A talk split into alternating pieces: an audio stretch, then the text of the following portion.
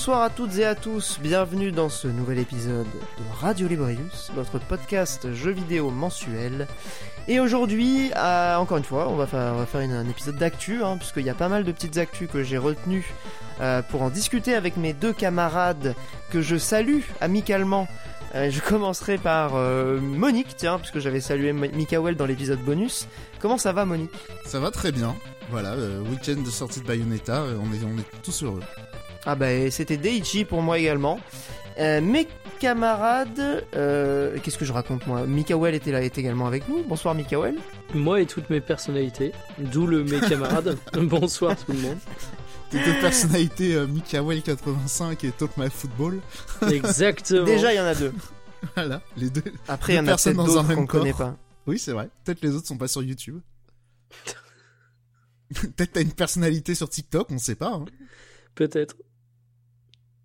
Des vidéos Pauvre dégustation Mikael. de quelques secondes. Ah là là, le pauvre, on lui tombe dessus à peine le, le début de l'épisode. Mais bref, Euh, donc comme je disais, euh, pour vous faire un petit peu le programme euh, du jour, on va parler d'abord d'actualité, hein, puisque c'est un peu la tradition maintenant. Euh, J'ai sélectionné 6 ou 7 actualités, euh, histoire d'en discuter avec vous, euh, avec des choses euh, croustillantes.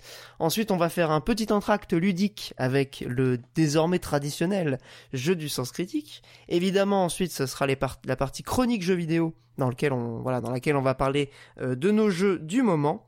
Et enfin, on terminera euh, de façon, euh, ma foi, bien conviviale avec la rubrique hors jeu et on fera nos recommandations culturelles. Voilà, c'est dit pour le programme. Ouais, Je vous juste- propose de- Juste un petit pardon. truc, je préviens, euh, je vais pas forcément parler d'un jeu, euh, moi. Je vais parler, euh, je vais faire une petite rétrospective de l'année 2012. Voilà, on va bien rigoler, c'était il y a 10 ans. Ok, bah écoute, avec plaisir, j'ai hâte de voir ça. Euh, puisque Je- du voilà. coup, J'annonce rire garanti. Ok, bah j'ai hâte et très très hâte. Euh, du coup, euh, Bayonetta 3 vient juste de sortir, on ne le traitera pas dans cet épisode. Il faut le temps qu'on le digère. Monique est déjà à 10 heures, je crois qu'il est, il est déjà très saucé. Euh, mais aujourd'hui, on va plutôt commencer donc par les actus. Je vous propose qu'on attaque tout de suite avec la première actualité qui concerne donc le rachat d'Activision Blizzard par Microsoft. Vous me direz, mais c'est quand même assez vieux, bien ta grotte, Olbius. Euh, Qu'est-ce que tu nous racontes? En réalité, c'est un des rebondissements dans cette affaire euh, qui commence maintenant à, prendre une ampleur euh, internationale, puisqu'évidemment, les autorités des concurrences respectives des différents pays doivent se prononcer sur cette question du fameux rachat. Le rachat à je sais plus combien de milliards qui avait voilà fait réagir tout le monde à l'époque. Euh, le rebondissement aujourd'hui concerne l'autorité de la concurrence britannique qui n'est pas particulièrement chaude sur le rachat euh, par Microsoft. Je recontextualise. Plusieurs pays donc avaient déjà validé euh, sans problème ce, rachat. Euh, et là, d'un coup, paf, l'autorité britannique se dit peut-être que le fameux rachat pourrait euh, constituer ce qu'on appellerait une distorsion de concurrence, c'est-à-dire un déséquilibre sur le marché en faveur de, de Microsoft.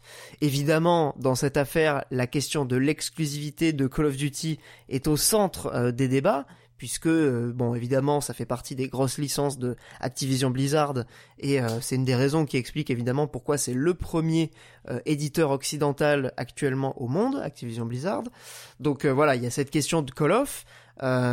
Pour l'instant, Xbox a proposé à Sony un accord qui précise que Call of sortirait sur les machines PlayStation jusque 2027. Visiblement, Sony préférerait quelque chose euh, d'intemporel.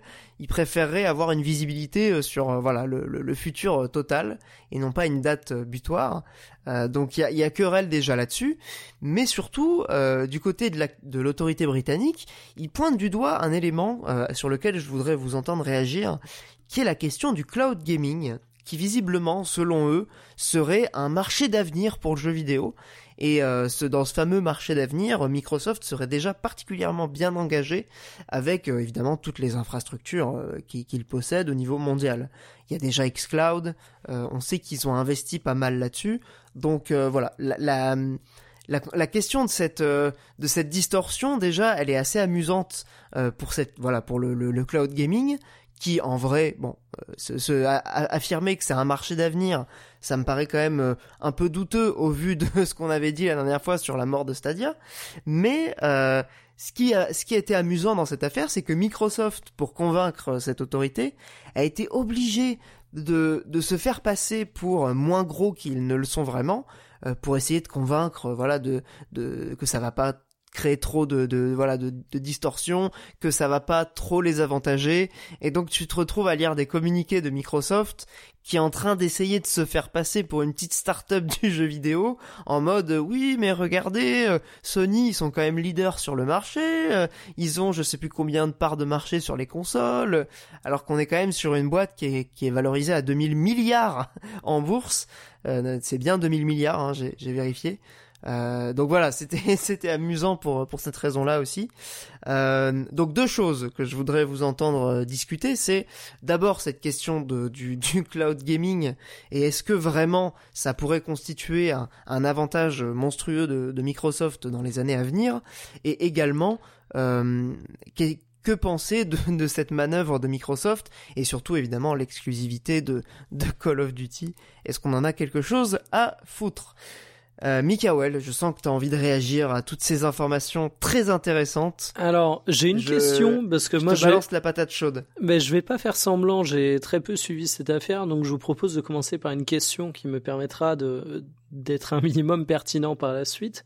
Euh, si je comprends bien, les autorités de la concurrence se prononcent bien évidemment, euh, enfin dans le cadre du rachat d'Activision. Euh, si un des arguments avancés, c'est une prise de position un peu trop dominante dans le secteur du cloud gaming, me vient alors la question euh, quels avantages stratégiques offre euh, Activision à Microsoft dans le cadre spécifique du cloud gaming? Parce que je t'avoue que je ne vois pas Activision comme un géant du cloud gaming qui permettrait à Microsoft de prendre une position ultra abusée dans le domaine. Eh ben non, justement, c'est ça qui est complètement euh, hallucinant et presque surréaliste dans leurs arguments, c'est que euh, il y a un mélange qui est complètement absurde. oui. Mm. Voilà, on est bien d'accord. hein, c'est vraiment deux choses qui sont complètement euh, pas liées pour moi. Et, euh, et c'est vrai qu'avancer cet argument pour euh, pour euh, freiner le rachat, euh, c'est quelque chose d'un peu un peu douteux. Donc là, a priori, ça serait reporté à mars 2023. Euh, la prochaine phase de voilà de- d'examen de, de cette question. Euh, J'ai l'impression qu'ils sont plutôt dans une démarche de on va faire chier les Américains euh, comme le font parfois les, les Anglais quoi. Euh, J'ai l'impression que c'est un peu ça l'attitude de la Bah, après, de l'autorité. après c'est vrai qu'elle est vraiment compliquée cette question parce qu'en plus Call of Duty, je crois la plupart des trucs, euh, des exemplaires vendus, c'est quand même majoritaire sur PlayStation et je crois Ouais, que ouais, c'est ouais. loin. Euh, c'est vrai que ça poserait un problème que euh, ton concurrent il ait la main sur euh, l'un des jeux qui fait vendre ta console. Mais je suis très dire curieux de savoir jusqu'à Ouais, quand Call ouais, of ouais. Duty va être aussi fort. Parce que tu vois, on parle de 2027. Ouais, ouais, ouais, non, mais c'est, c'est, c'est tout l'enfer de cette question. hein. de toute façon, les trucs de régulation de la concurrence, euh, dans un monde euh, libéral, déjà, c'est, c'est, c'est déjà toujours assez compliqué à concevoir. Mais alors, en plus dans le jeu vidéo, et euh, en plus se dire, est-ce que Call of, dans 5 ans, ça sera encore euh, une Ouais, ben, clé de voûte En fait, pour moi, la, problé- problématique juger, ouais. de fond, c'est que euh, si c'est bel et bien Call of Duty qui fait euh, l'objet de ce débat, euh, c'est-à-dire qu'en fait, tu as une question de concurrence euh, juste ou non, libre ou non, euh, position trop dominante ou non, qui se fait sur un produit. Ouais, mais le Ouais, pro- c'est bah, c'est le plus gros produit quand même. Ouais, non, mais ils mais reconnaissent aussi l'importance de tout le catalogue. hein. Ouais, mais le produit, c'est surtout que c'est un produit que tu, mais c'est un produit surtout que tu exploiterais sur une console concurrente. Euh, Oui, que bien tu sûr, en mais- c'est- sur. C'est c'est ça qui est intéressant et ça qui est assez atypique dans le cas des des des, des levées de vidéo. boucliers sur les affaires de Ah. concurrence, c'est qu'en général, quand tu as ces questions, c'est pas à cause d'un seul produit. Si tu prends, euh, si tu prends par exemple, bah, élément euh, relativement récent où ils se sont fait taper sur les doigts pour des questions de concurrence, euh, la fusion ratée entre M6 et TF1, euh, tu as la question de posséder une énorme part du marché publicitaire et une part qui, si on considère que le marché publicitaire peut être considéré comme le marché de la télévision sans l'élargir à Internet, comme voulait le faire d'ailleurs M6 et TF1, euh, t'as un truc très concret, tu vois, quand tu dis, bon, bah, ces boîtes, si elles fusionnent, elles ont à elles seules euh, une part du gâteau qui est tellement énorme qu'on peut presque dire qu'elles ont le gâteau entier à, elles seules, t'es quand même dans un cas qui est super différent avec, t'as un produit, un jeu unique qui pèse tellement lourd que s'il est racheté par un des constructeurs et qui prive son concurrent de ça, tu vas tout de suite être dans une euh, distorsion de la concurrence. Enfin, je trouve ça assez dingo. J'ai Ouais, pas mais- d'avis de fond, mais euh, c'est que je j'ai l'impression qu'il y a un caractère assez inédit du truc. Ouais, je je j'ai pas d'exemple qui soit vraiment passé, mais j'essaie de trouver des analogies. Euh, dans le cadre de chaînes de télé, c'est comme si, imagine, TF1 rachetait. Euh, euh, imagine que M6 passe par allez, 30 à 40% de ses programmes soient gérés par une seule et même entreprise et que TF1 la rachète, par exemple. Là, ça ferait qu'ils exploiteraient une partie de leur. euh, Enfin, comment dire qu'ils Chez leurs concurrents, ouais. bah de ouais, leur, de leurs c'est- produits. C'est ouais. ça qui, Ouais, non, mais je sais, ça, mais Call of Duty, ça analogie, représente quoi à hauteur des ventes de jeux sur PlayStation 5 Tu vois, de, enfin, Call of Duty, c'est Bah, pas 30% des ventes de jeux sur PS5, quoi. Ah, Enfin, ça- C'était le jeu le plus vendu au moment de la sortie de la console. Je euh. pense que ça dépend des territoires, mais je pense que sur certains territoires, on doit pas être loin des 30. Hein. Ah ouais, alors, je- Ouais, ouais, non, je- mais c'est monstrueux. hein. J'aimerais bien avoir les chiffres, ça me paraît complètement dingo, ne serait-ce que parce ouais, que j'avoue que je sors ça, j'avoue que je sors ça de, je sors Non, ça de non, ma mais- poche, mais je parle bien de vente de jeux, hein. Non, mais c'est surtout Euh, qu'un ouais, FIFA, ça, doit se vendre. Un FIFA, ça doit se vendre autant, quoi. Ah Ouais, oui, c'est non, ça, sans ouais. doute, ouais. C'est à Oui, peu près mais- équivalent. Par exemple, euh, là, sur un, un chiffre récent de Modern Warfare, le premier, euh, il avait réalisé 600 millions de dollars de, de chiffre d'affaires en trois jours, ce qui était le plus gros score de toute l'histoire de la franchise en 2019. Donc c'est pour donner un peu un, état un peu de voilà de de l'importance de cette euh, franchise. Et la répartition euh, Xbox, euh, on parle bien de marché console, hein. la répartition Xbox PlayStation, c'était du euh, un tiers, deux tiers, je crois. Ah, peut-être même euh, 60 ouais 60 60 40 je crois que c'était enfin oui pas loin de deux tiers. un ouais, tiers, dans, dans, dans ces eaux-là, quoi. Donc, Mm. Ouais ouais ouais. Ouais, et surtout, ça, je ouais. pense, je pense aussi que ça doit varier, euh, ça doit pas mal varier selon les territoires. Oui, Genre, bah, c'est Ouais, euh, puis ça carrément, varie euh, selon les épisodes aussi euh, en vrai. Donc, euh, ouais, c'est ça. Et plus que les ventes de jeux, c'est aussi peut-être les ventes de microtransactions, ou peut-être que Call of est particulièrement bon. Je, ça, j'en sais rien, mais peut-être qu'il y a ça aussi. Et peut-être que ça vend beaucoup plus sur PlayStation que sur Xbox aussi. Ouais, donc, en tout cas, c'est une question complexe. euh, et en tout cas, bon, on peut quand même supposer que si Microsoft est prêt à, à dépenser 69 milliards, donc j'ai retrouvé le chiffre, hein, pour l'acquisition de Activision Blizzard, évidemment, il n'y a pas que Call of dans le lot, hein, il y, a tous les, il y a toutes les licences d'Activision et de Blizzard, mais quand même, euh, on peut pas sous-estimer l'importance de, de Call of Duty. Ouais. Et surtout, euh, si euh, l'autorité de la concurrence de, du Royaume-Uni pointe du doigt cette question-là, et que Microsoft répond en substance oui mais Call of Duty c'est quand même pas non plus euh, le voilà le, plus gros truc de tous les temps. Euh, surtout c'est un genre qui est très facilement euh, duplicable du côté de, euh, de PlayStation, si jamais il nous venait un jour l'idée de le rendre ex- exclusif à nos machines, c'est un argument complètement bidon. Parce que euh, dans ce cas-là, tu compares Call of à tous Ouais, les FPS et tu ça, vois bien que Call of est devant. Ouais, mais ça, c'est- normal. C'est comme toi, tu disais, euh, oui, Microsoft qui joue le, le, le coup de la petite start-up et tout. C'est c'est le jeu. c'est normal de Oui, jouer. non, c'est le jeu, Et c'est je juste trouve le amusant fait- de les voir ça. Quoi. Et, et même le fait de dire euh, Call of c'est une euh, une recette euh, facilement euh, duplicable, euh, comment s'appelle? Euh, Je trouve que c'est un argument qui est intéressant, mais qui se vérifie assez peu. Mais comment dire euh, of Honor, Je- bonjour voilà, à je toi. Ouais, voilà. ça, ou même Battlefield, qui a, ja- qui a jamais été euh, tant que ça sur les terres de Call of, qui a toujours tenté de faire un truc différent pour euh, que les gens qui achètent Call of aient aussi envie d'acheter Battlefield. Euh, J'ai pas souvenir de succès, en tout cas, qui sont allés en frontal face à Call of. À chaque fois, les. Ah bah il y en a pas, hein. enfin sur le, le, le FPS Ouais. militaire scripté. euh, alors le plus proche serait Battlefield, mais comme tu le dis, euh, Battlefield Ouais, pour moi, des chemins de traverse. hein. voilà, et surtout en fait t'es sur un genre de jeu où euh, le mec achète son Call of Duty, il va peut-être jouer 500 heures. Donc en fait, de la part d'un mec qui joue pas forcément à FPS, tu vas te dire de loin que c'est la même chose, mais en fait c'est des différences qui sont totalement fondamentales en termes d'expérience de jeu. Hmm. le gameplay, même en multi, il est assez différent. C'est pour ça que je dis, je crois pas qu'il y a un Battlefield Ouais, non, qui était vraiment euh, qui jouait autant rapproché que peut le faire Call of. Et le seul qui a essayé d'y aller en full frontal, c'est Medal of Honor, encore une fois, et on a vu le destin qu'il a connu, quoi. Ouais. Il y a ça et même les autres FPS à succès au final c'est que des, enfin mine de rien quand on y réfléchit c'est que des FPS qui ont quand même des propositions assez différentes. Genre Counter Strike c'est quand même à part aussi. Totalement. Euh, ça se rapprocherait peut-être un peu de Call of mais je suis même pas sûr.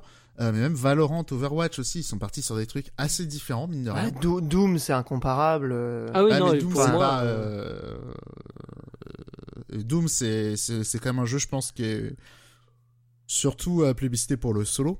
Euh, ce qui est Oui, pas... alors oui, l'aspect multi est effectivement secondaire, même il y a s'il y a ça, un multi. mais hein. mais je... ouais, je, je sais, mais je parle au niveau du multi. Au final, j'ai quand même l'impression que chaque FPS a vraiment sa formule.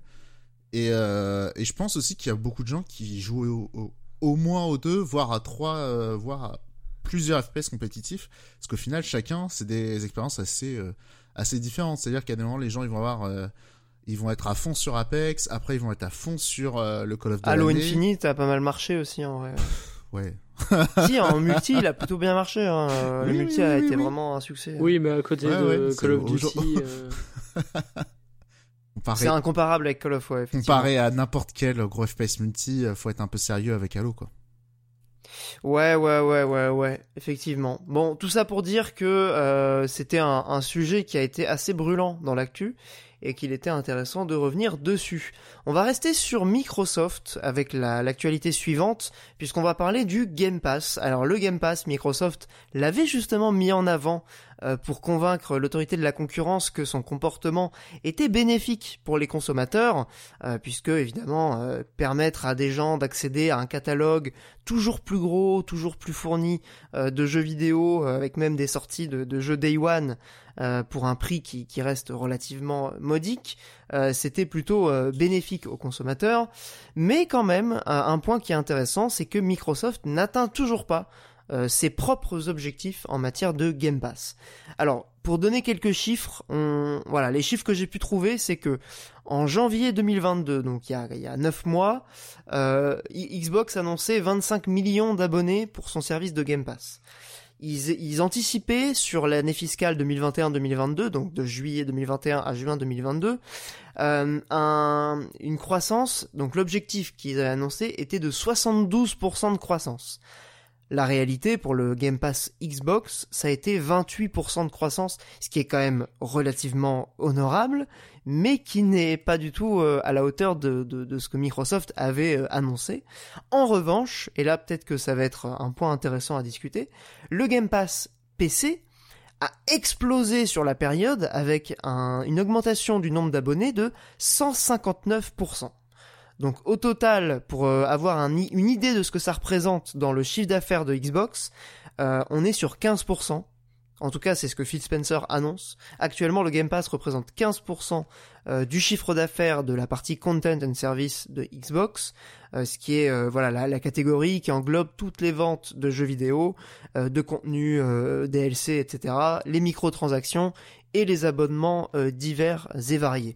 Il a conclu quand même en disant que euh, leur objectif, comme on l'avait déjà dit plusieurs fois dans nos prévisions, était d'engranger un maximum d'abonnés, mais que évidemment leur prix ne pourrait pas rester à ce niveau éternellement. Il a même dit exactement nous ne pourrons pas maintenir ces prix euh, éternellement. Donc voilà, l'idée c'est que à un moment donné le euh, Game Pass va monter en prix et surtout sur l'année qui vient de s'écouler, on a plutôt une, une augmentation sérieuse mais pas non plus mirobolante euh, de la du côté Xbox. Par contre, du côté PC, là on est sur une véritable explosion euh, du côté Game Pass quoi.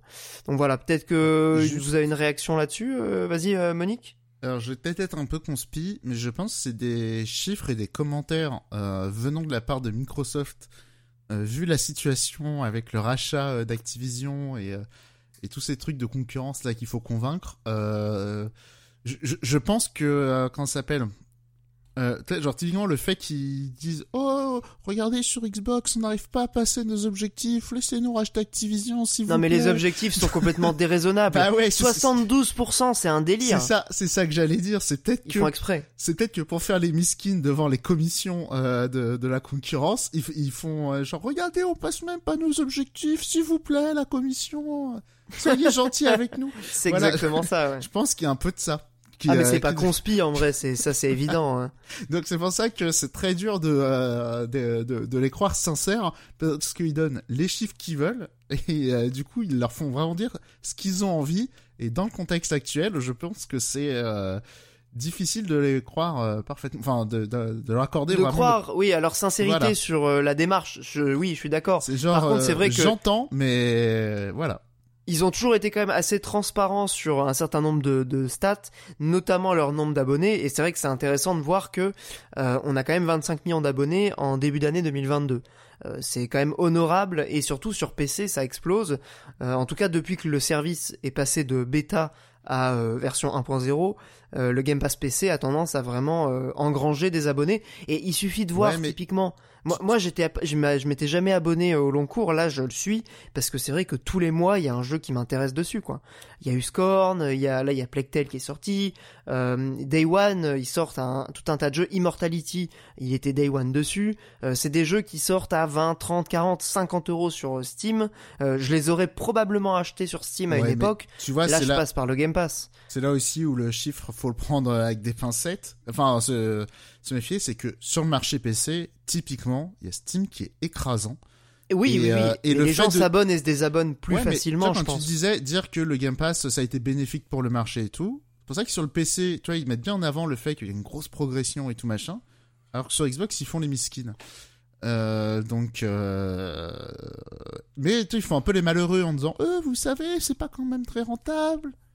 Euh, donc Bah, ouais, pour l'instant, trouve- ils disent que oui. je trouve quand même le, le, le discours, voilà, il sent quand même la partie de claquette. Euh, J'ai un peu du mal à prendre euh, le recul nécessaire pour bien remettre tout ça en perspective et, et voir ce que ce que ça dit. Parce que ce que tu dis sur le Game Pass, euh, genre, je, je, je conviens que c'est vraiment une super offre. Néanmoins, moi, c'est vrai que dans mes usages, euh, à part croquer les euh, 3 mois à 1 euro euh, chaque année, le Game Pass, euh, ok quoi. Après, euh, Monique, toi, t'es l'exemple, t'es l'exemple type du radin.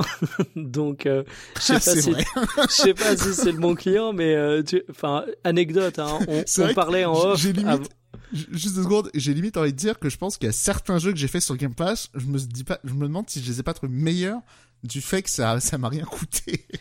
Non, mais on disait quand même en off, avant de de, Lodos. avant de tourner le podcast, on, on commençait à parler de Scorn. Il y a Olbius qui disait à Monique, mais ça te coûte rien, juste le Game Pass. Monique disait, bah, le prix du Game Pass. Olbius avance l'argument, j'ai une technique pour que tu l'aies à un euro. Monique reste sceptique. Donc déjà, on pose là.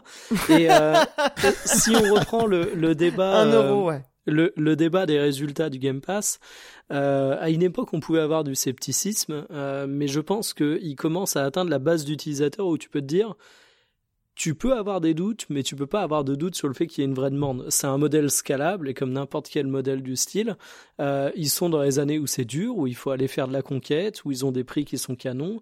Mais t'inquiète, en fait, euh, désormais Microsoft, ce qu'ils se disent, c'est que à la limite, ils ont peut-être besoin d'accélérer un tout petit peu, mais même pas, parce qu'en fait, comme tout modèle scalable, plus ils vont avoir d'utilisateurs, plus ça va être rentable. Ils ont déjà une base de jeu que je juge suffisamment intéressante pour attirer beaucoup d'utilisateurs.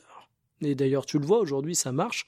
À la Bah limite, oui, oui. tu peux dire que demain, ils auraient besoin de dépenser un peu plus pour avoir plus de jeux, mais même pas, ils rachètent des studios pour ça. Donc en fait, ils sont en train de racheter des studios. Demain, ils vont produire une tonne de jeux qui va rendre la formule attractive. Ceux qui sont déjà convaincus, en grande majorité, ils vont rester convaincus.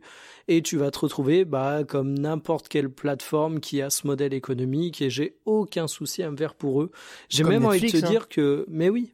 Mais, mais avec moins de difficultés, je pense, parce que ils ont vraiment une marge énorme. Et en fait, la rentabilité hein. aujourd'hui du Game Pass, j'ai pas envie de dire qu'ils doivent s'en foutre, mais la seule chose qu'ils regardent, c'est la progression des utilisateurs, à quel point ils vont pouvoir vite arriver à une taille critique, et puis basta, quoi. En fait, ils ont déjà tout orienté leur stratégie pour ça. Le rachat. Ils jamais de la rentabilité, en fait. Hein. Mais ils parlent que des chiffres de stats, mais ils ont euh, raison. Et, et, tu vois, euh, le rachat des studios, euh, c'est clairement une stratégie qui est là pour le Game Pass. C'est un peu comme euh, Netflix qui va aujourd'hui produire une quantité astronomique de films et de séries. Bah, Microsoft, ils n'auraient pas eu le Game Pass, ils n'auraient pas racheté autant de studios. Donc euh, Game Pass, le vent en poupe, ils ont gagné le game. Le, truc que je trouve, le truc que je trouve intéressant aussi, mine de rien, avec Microsoft et le Game Pass, c'est aussi qu'on le remet en perspective avec Stadia, c'est que Microsoft, ils ont euh, avant, enfin, en se lançant avec le Game Pass, ils avaient clairement intégré le côté, ça va nous coûter 15 ans, euh, on va perdre euh, de l'oseille avant de vraiment se rouler à l'infini dans les billets. c'est, enfin, j'ai 15 ans, mais on se comprend quoi. Ils, ils sont, sont, partis dans l'idée que clairement, fallait cramer de l'argent pendant et, un certain et juste avant, que tu avant que tu continues. stratégie d'autant plus intéressante que la bataille du Cool Kid, ils ont bien compris qu'ils la gagneront jamais contre Sony. Donc en fait, ils avaient besoin de bah partir sur hein. autre chose. Et encore, alors ça c'est un autre débat, mais c'est ça permet d'introduire euh, quand même cette question euh, parce que je, je trouve que c'est un truc qui est en train d'évoluer quand même dans les dans les mentalités, surtout dans la perception des joueurs. Euh, Sony, ils ont effectivement, ils sont leaders en termes d'image, ils sont leaders en termes de marché, mais sur la partie image, il faut pas oublier que depuis quelque temps, euh, ils ont tendance à avoir quand même pas mal de critiques, que ce soit sur leur ligne éditoriale, euh, sur leur partie plutôt business avec l'augmentation du prix de la PS5, sur le, leur vente de manettes à 250 euros, sur les remakes des jeux qui ont 3 ans. C'est des débats Twitter de connaisseurs il y a ça. Alors je suis pas sûr que ça touche que les débats Twitter, mais mais on verra l'évolution. C'est même pire que les connaisseurs et Twitter. C'est des trucs, c'est des trucs de Summer. C'est euh, comment ça s'appelle? C'est tous les reproches que tu dis globalement, c'est ce que euh, les gens disent euh, systématiquement à chaque conférence Apple. Au final, Apple égale cool et voilà, et pas Microsoft. Oui, alors non, évidemment, je dis pas que ça va renverser le game sur la question de l'image. Et c'est comme euh, Nintendo hein, aussi, dans le genre euh, constructeur qui se fait souvent le pailler sur ses coups de radin. Euh, quand même, ça se pose là, et pareil, Nintendo, c'est cool. Ouais, non, mais je dis pas que ça va évoluer dans le sens inverse. Je dis juste que attention à à ce que cette image-là ne soit plus, ne soit pas juste une espèce de superficialité où euh, Sony serait effectivement les plus cool, mais si t'es cool et que t'as 3% du marché, euh, t'es mort. Tu vois, ouais, mais genre... comment ça s'appelle? Si ça l'est, totalement superficiel, mais ce qui, comment dire, ta jauge de coolitude, euh, c'est pas tant euh, sur les prix que sur, euh, tu fais God of War. God of War, c'est cool. Le Game Pass pas cher, euh, bah super, c'est un bon coup, de, un bon coupon de réduction, mais ça fait pas rêver. Ouais, ouais, comme, comme peut faire rêver un God of War, c'est-à-dire que euh, à part, à part les rats comme moi, personne n'attend. Il y a Scorn sur le Game Pass. moi, ça m'a fait rêver. À part les pinces comme moi, personne rêve d'annonce de promotion sur le Game Pass. Moi, je rêve d'annonce de promotion de Game Pass. Alors que les gens, ils rêvent sur un trailer de God of War. ouais, non, mais évidemment, évidemment. faut, vendre du rêve, faut vendre des trucs sympas. Euh, tu, tu gagnes pas la guerre du cool euh, en faisant des promos, quoi. Mais vous avez raison, et on a déjà eu cette discussion un milliard de fois. Je suis totalement d'accord. Je dis juste que, attention à ce que euh, cette image-là ne soit pas juste euh, une espèce de, de petit truc auquel se raccrocher, euh, alors que Microsoft est en train de vraiment grossir, grossir, grossir, et, et peut-être à un point ah, qui sera demain irréversible. Oui, mais l'un n'empêche pas l'autre. Hein, ouais, mais Sony, le truc, c'est qu'ils sont dans une, voilà, ils sont dans une stratégie un peu, un peu Apple.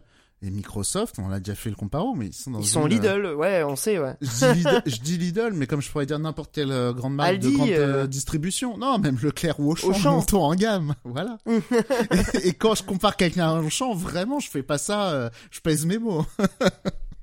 ouais, non, mais oui, oui. Mais l'analyse est pertinente. Euh, en plus, j'y souscris entièrement. Bon, je vous propose qu'on passe à l'actualité suivante, puisque l'heure tourne et puis qu'il y en a encore quelques actus.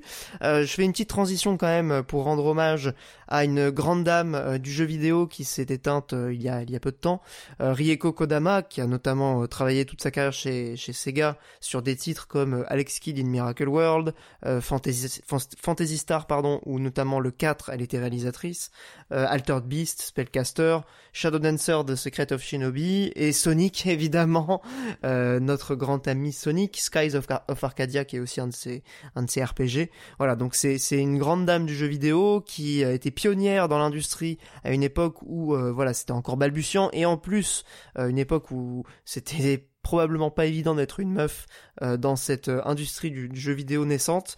Donc voilà, on lui rend euh, hommage pour tous les titres qu'elle a contribué à créer.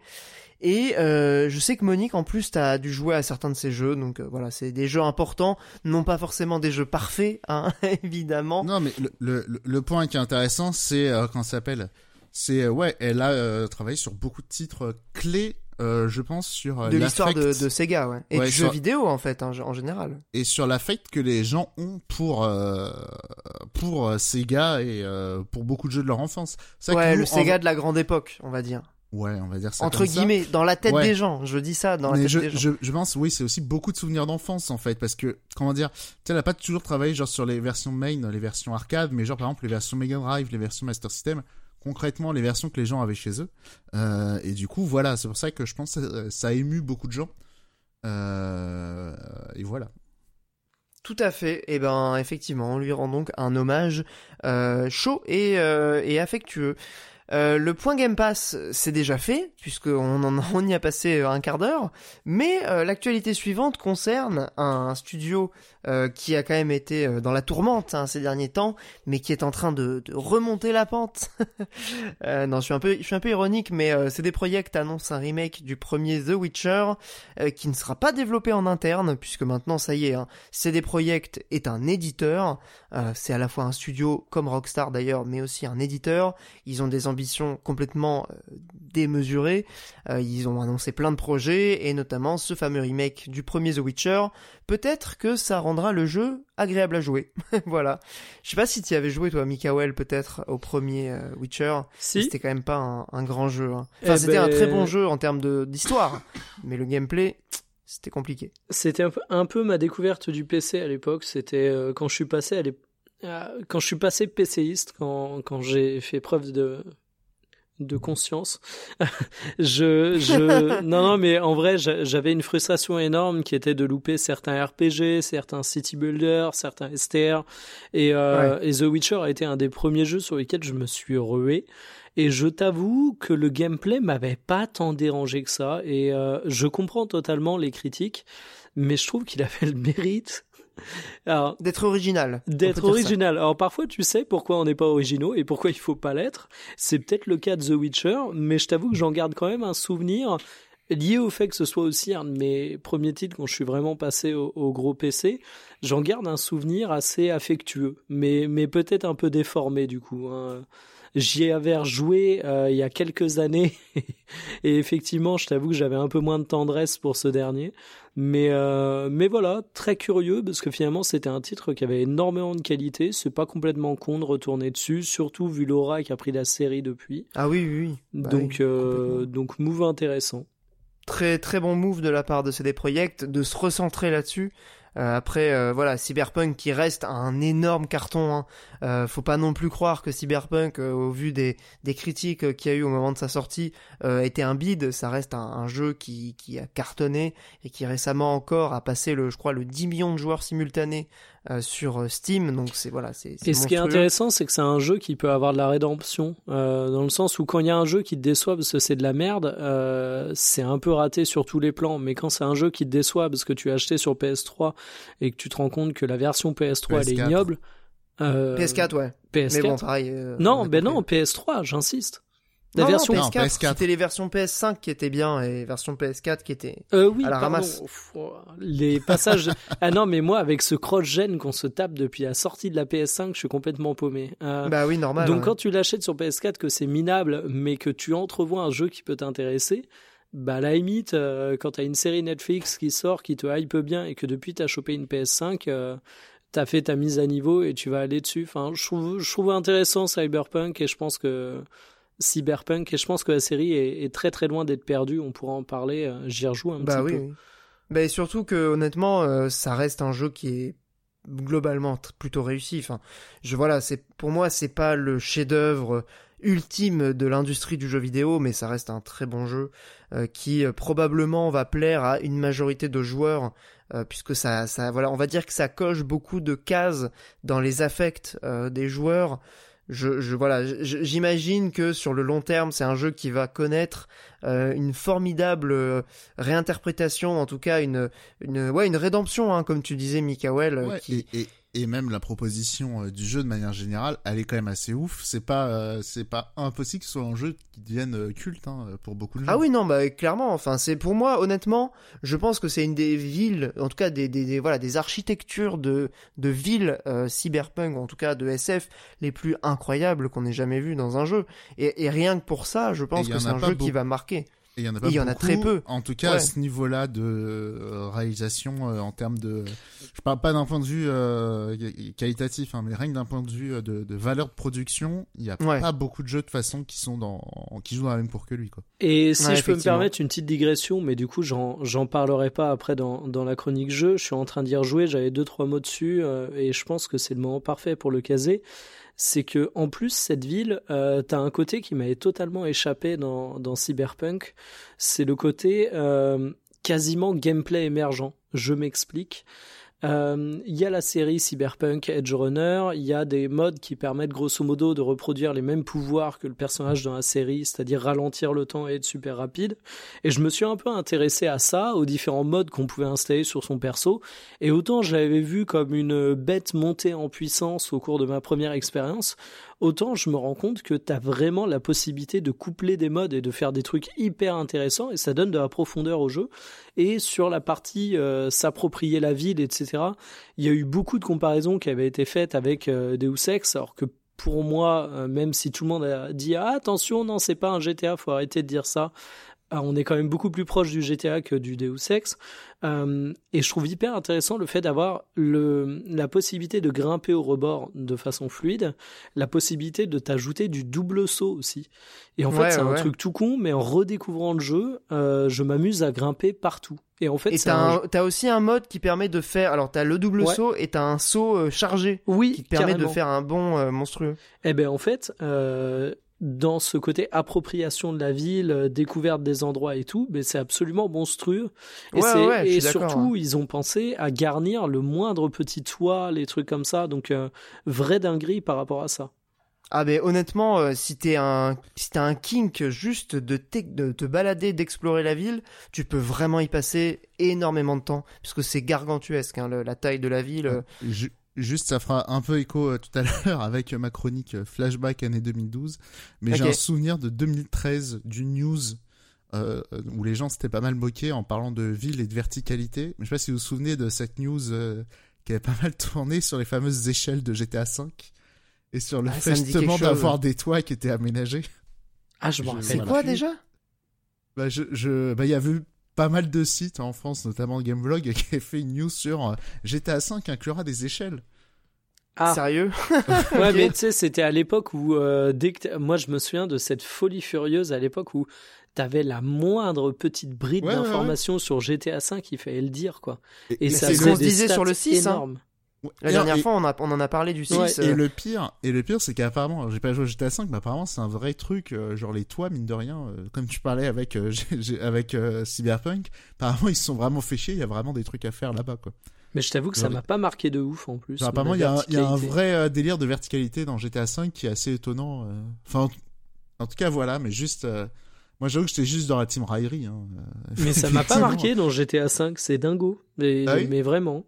Bah pourtant, bah moi en vrai je me souviens juste de, la news, voilà, les fameuses échelles de GTA 5 quoi. Mais bon, voilà. Bon, bah écoutez, je propose qu'on passe à l'actualité suivante avec on va passer rapidement dessus.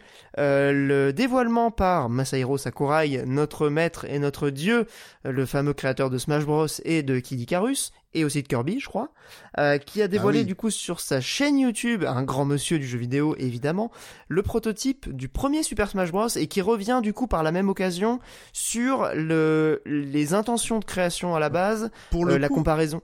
Pour le coup, les images, les... pour le coup, les images, on les avait déjà vues. Hein. C'est juste que là, c'était en un peu meilleure définition, quoi. Ok. Alors pour le coup, moi, je les avais jamais vues, mais du coup, euh, c'était intéressant, pas juste pour les images, mais aussi pour comprendre euh, les intentions, la philosophie du, du, du bonhomme, euh, qui, se qui se retrouve dans tous ces jeux d'ailleurs, c'est assez, assez maboule, et qui en plus, euh, je trouve, a vraiment une compréhension pas que de sa philosophie à lui, mais du jeu vidéo en général. Ça se ressent vraiment dans sa manière de parler, notamment des jeux de combat et de la différence qu'il a voulu introduire avec Smash Bros.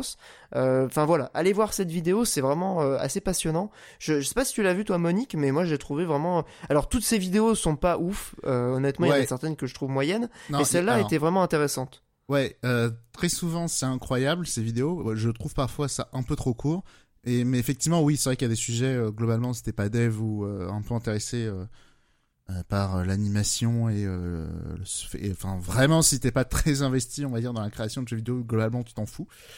Mais euh, non, non, très intéressant. Après, je trouve vraiment que c'est court. Euh, des fois, il y a, je, je trouve très dans la retenue. Euh, il y a des choses, il y a, il y a, des vidéos où il a plus de choses à dire que ça. Je, je pense notamment à sa vidéo sur les awards où il mettait des, des, le, doigt sur des trucs très intéressants. Voilà. Ah, alors celle-là, je l'ai pas vue, faudra que j'aille regarder. Mais elle, elle est intéressante, mais euh, j'aimerais bien le qu'il déroule un peu plus sur ces sujets-là. ouais.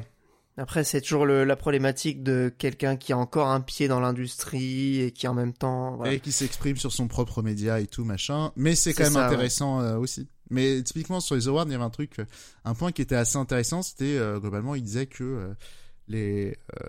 de, comment essayer de retranscrire ça, mais on va dire de, de manière tacite, les gens, ils, ils, ils accordent des valeurs différentes en fonction du genre de jeu.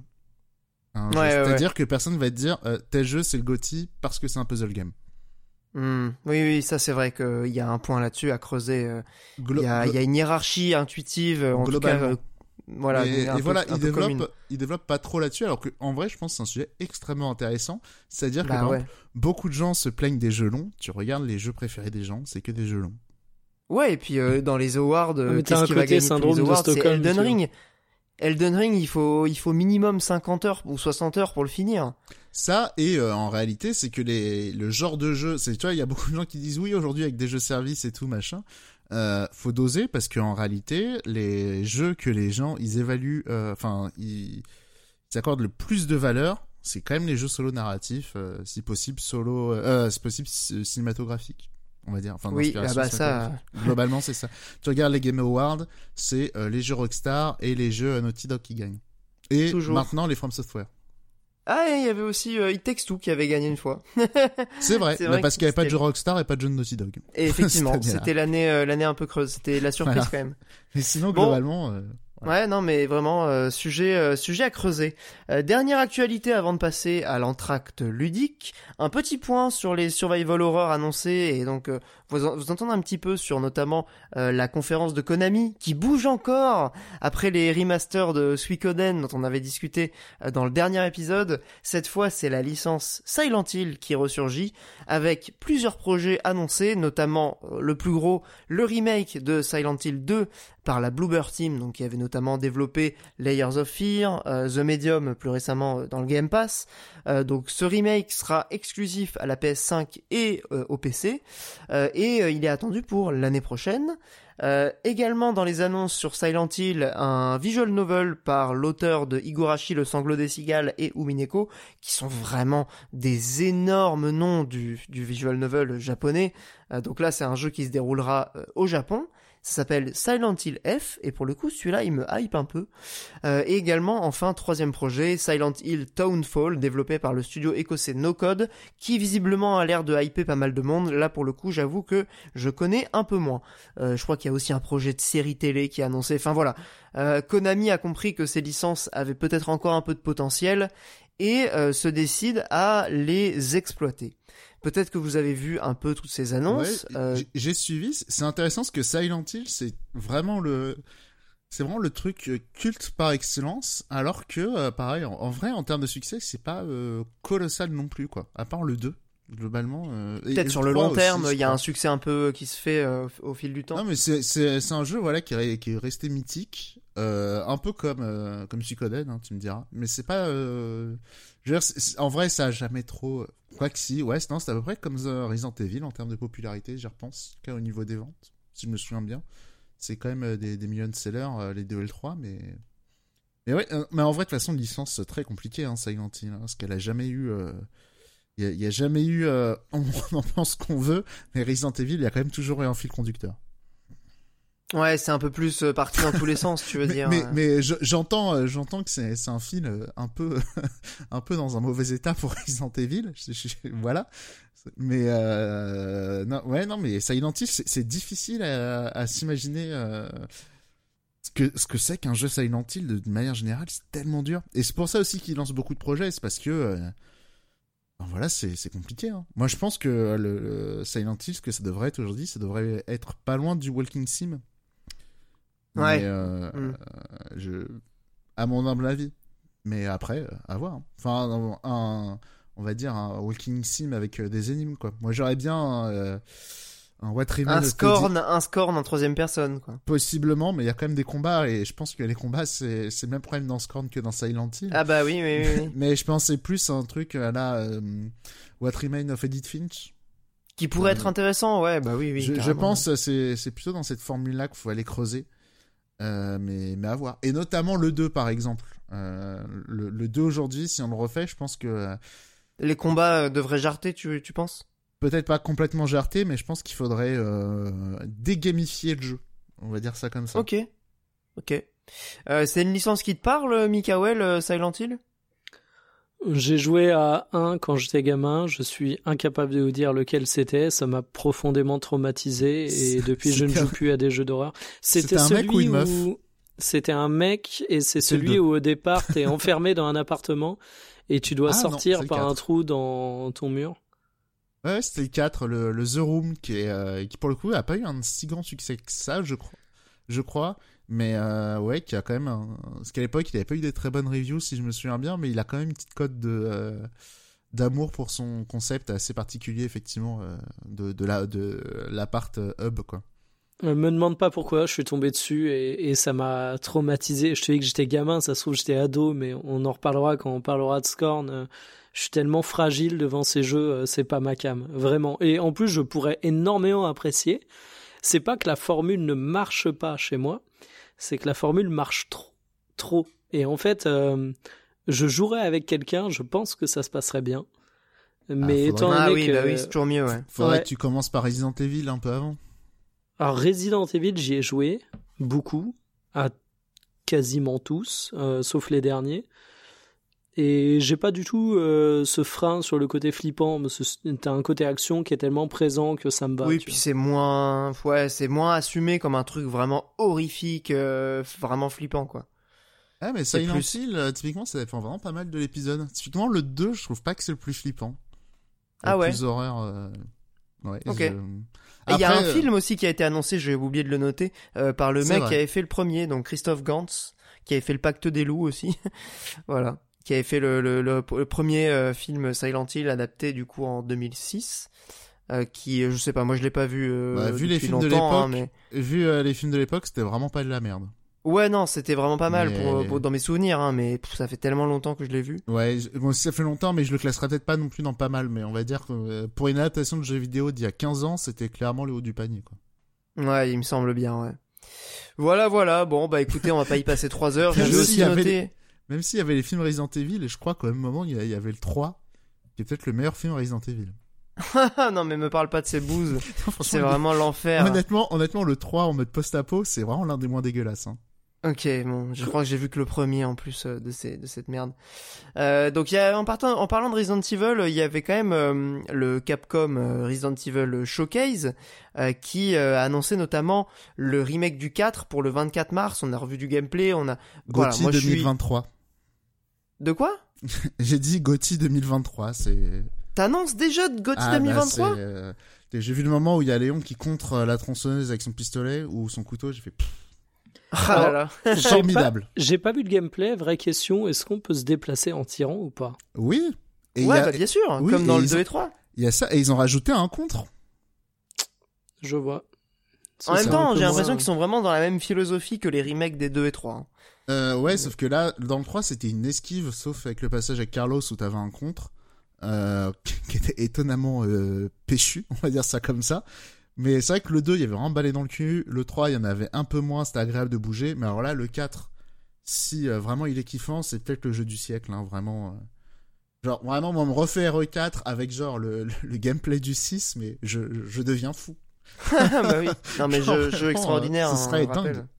Dingue. Non, mais il y a ça. Moi je suis très chaud aussi. Hein. Non, mais il y a ça, t'imagines, il rajoute les roulades et tout. Oh là là là là, les roulades. Vraiment, ça, vraiment, ça serait fou. Bah je suis très chaud aussi, donc euh, je voulais quand même le, le relever. Moi, le seul truc qui m'inquiète, c'est qu'ils ont pas parlé du mode mercenaries. S'ils l'ont coupé, vraiment, je devienne fou. hein. Mais Ah ouais, c'est vrai qu'ils en ont pas parlé. Bon après le jeu il sort quand même dans assez longtemps, euh, il y, y a encore 5 mois. Bah ça fait dans 6 mois presque. ah ouais, quel début d'année quand même. Ouais, ouais non mais même quelle fin d'année en Fire vrai. Emblem, Yakuza, Resident Evil euh, sur trois mois. Ouais. Et Bayonetta ce mois-ci. Ouais non mais et, et God of War le mois prochain.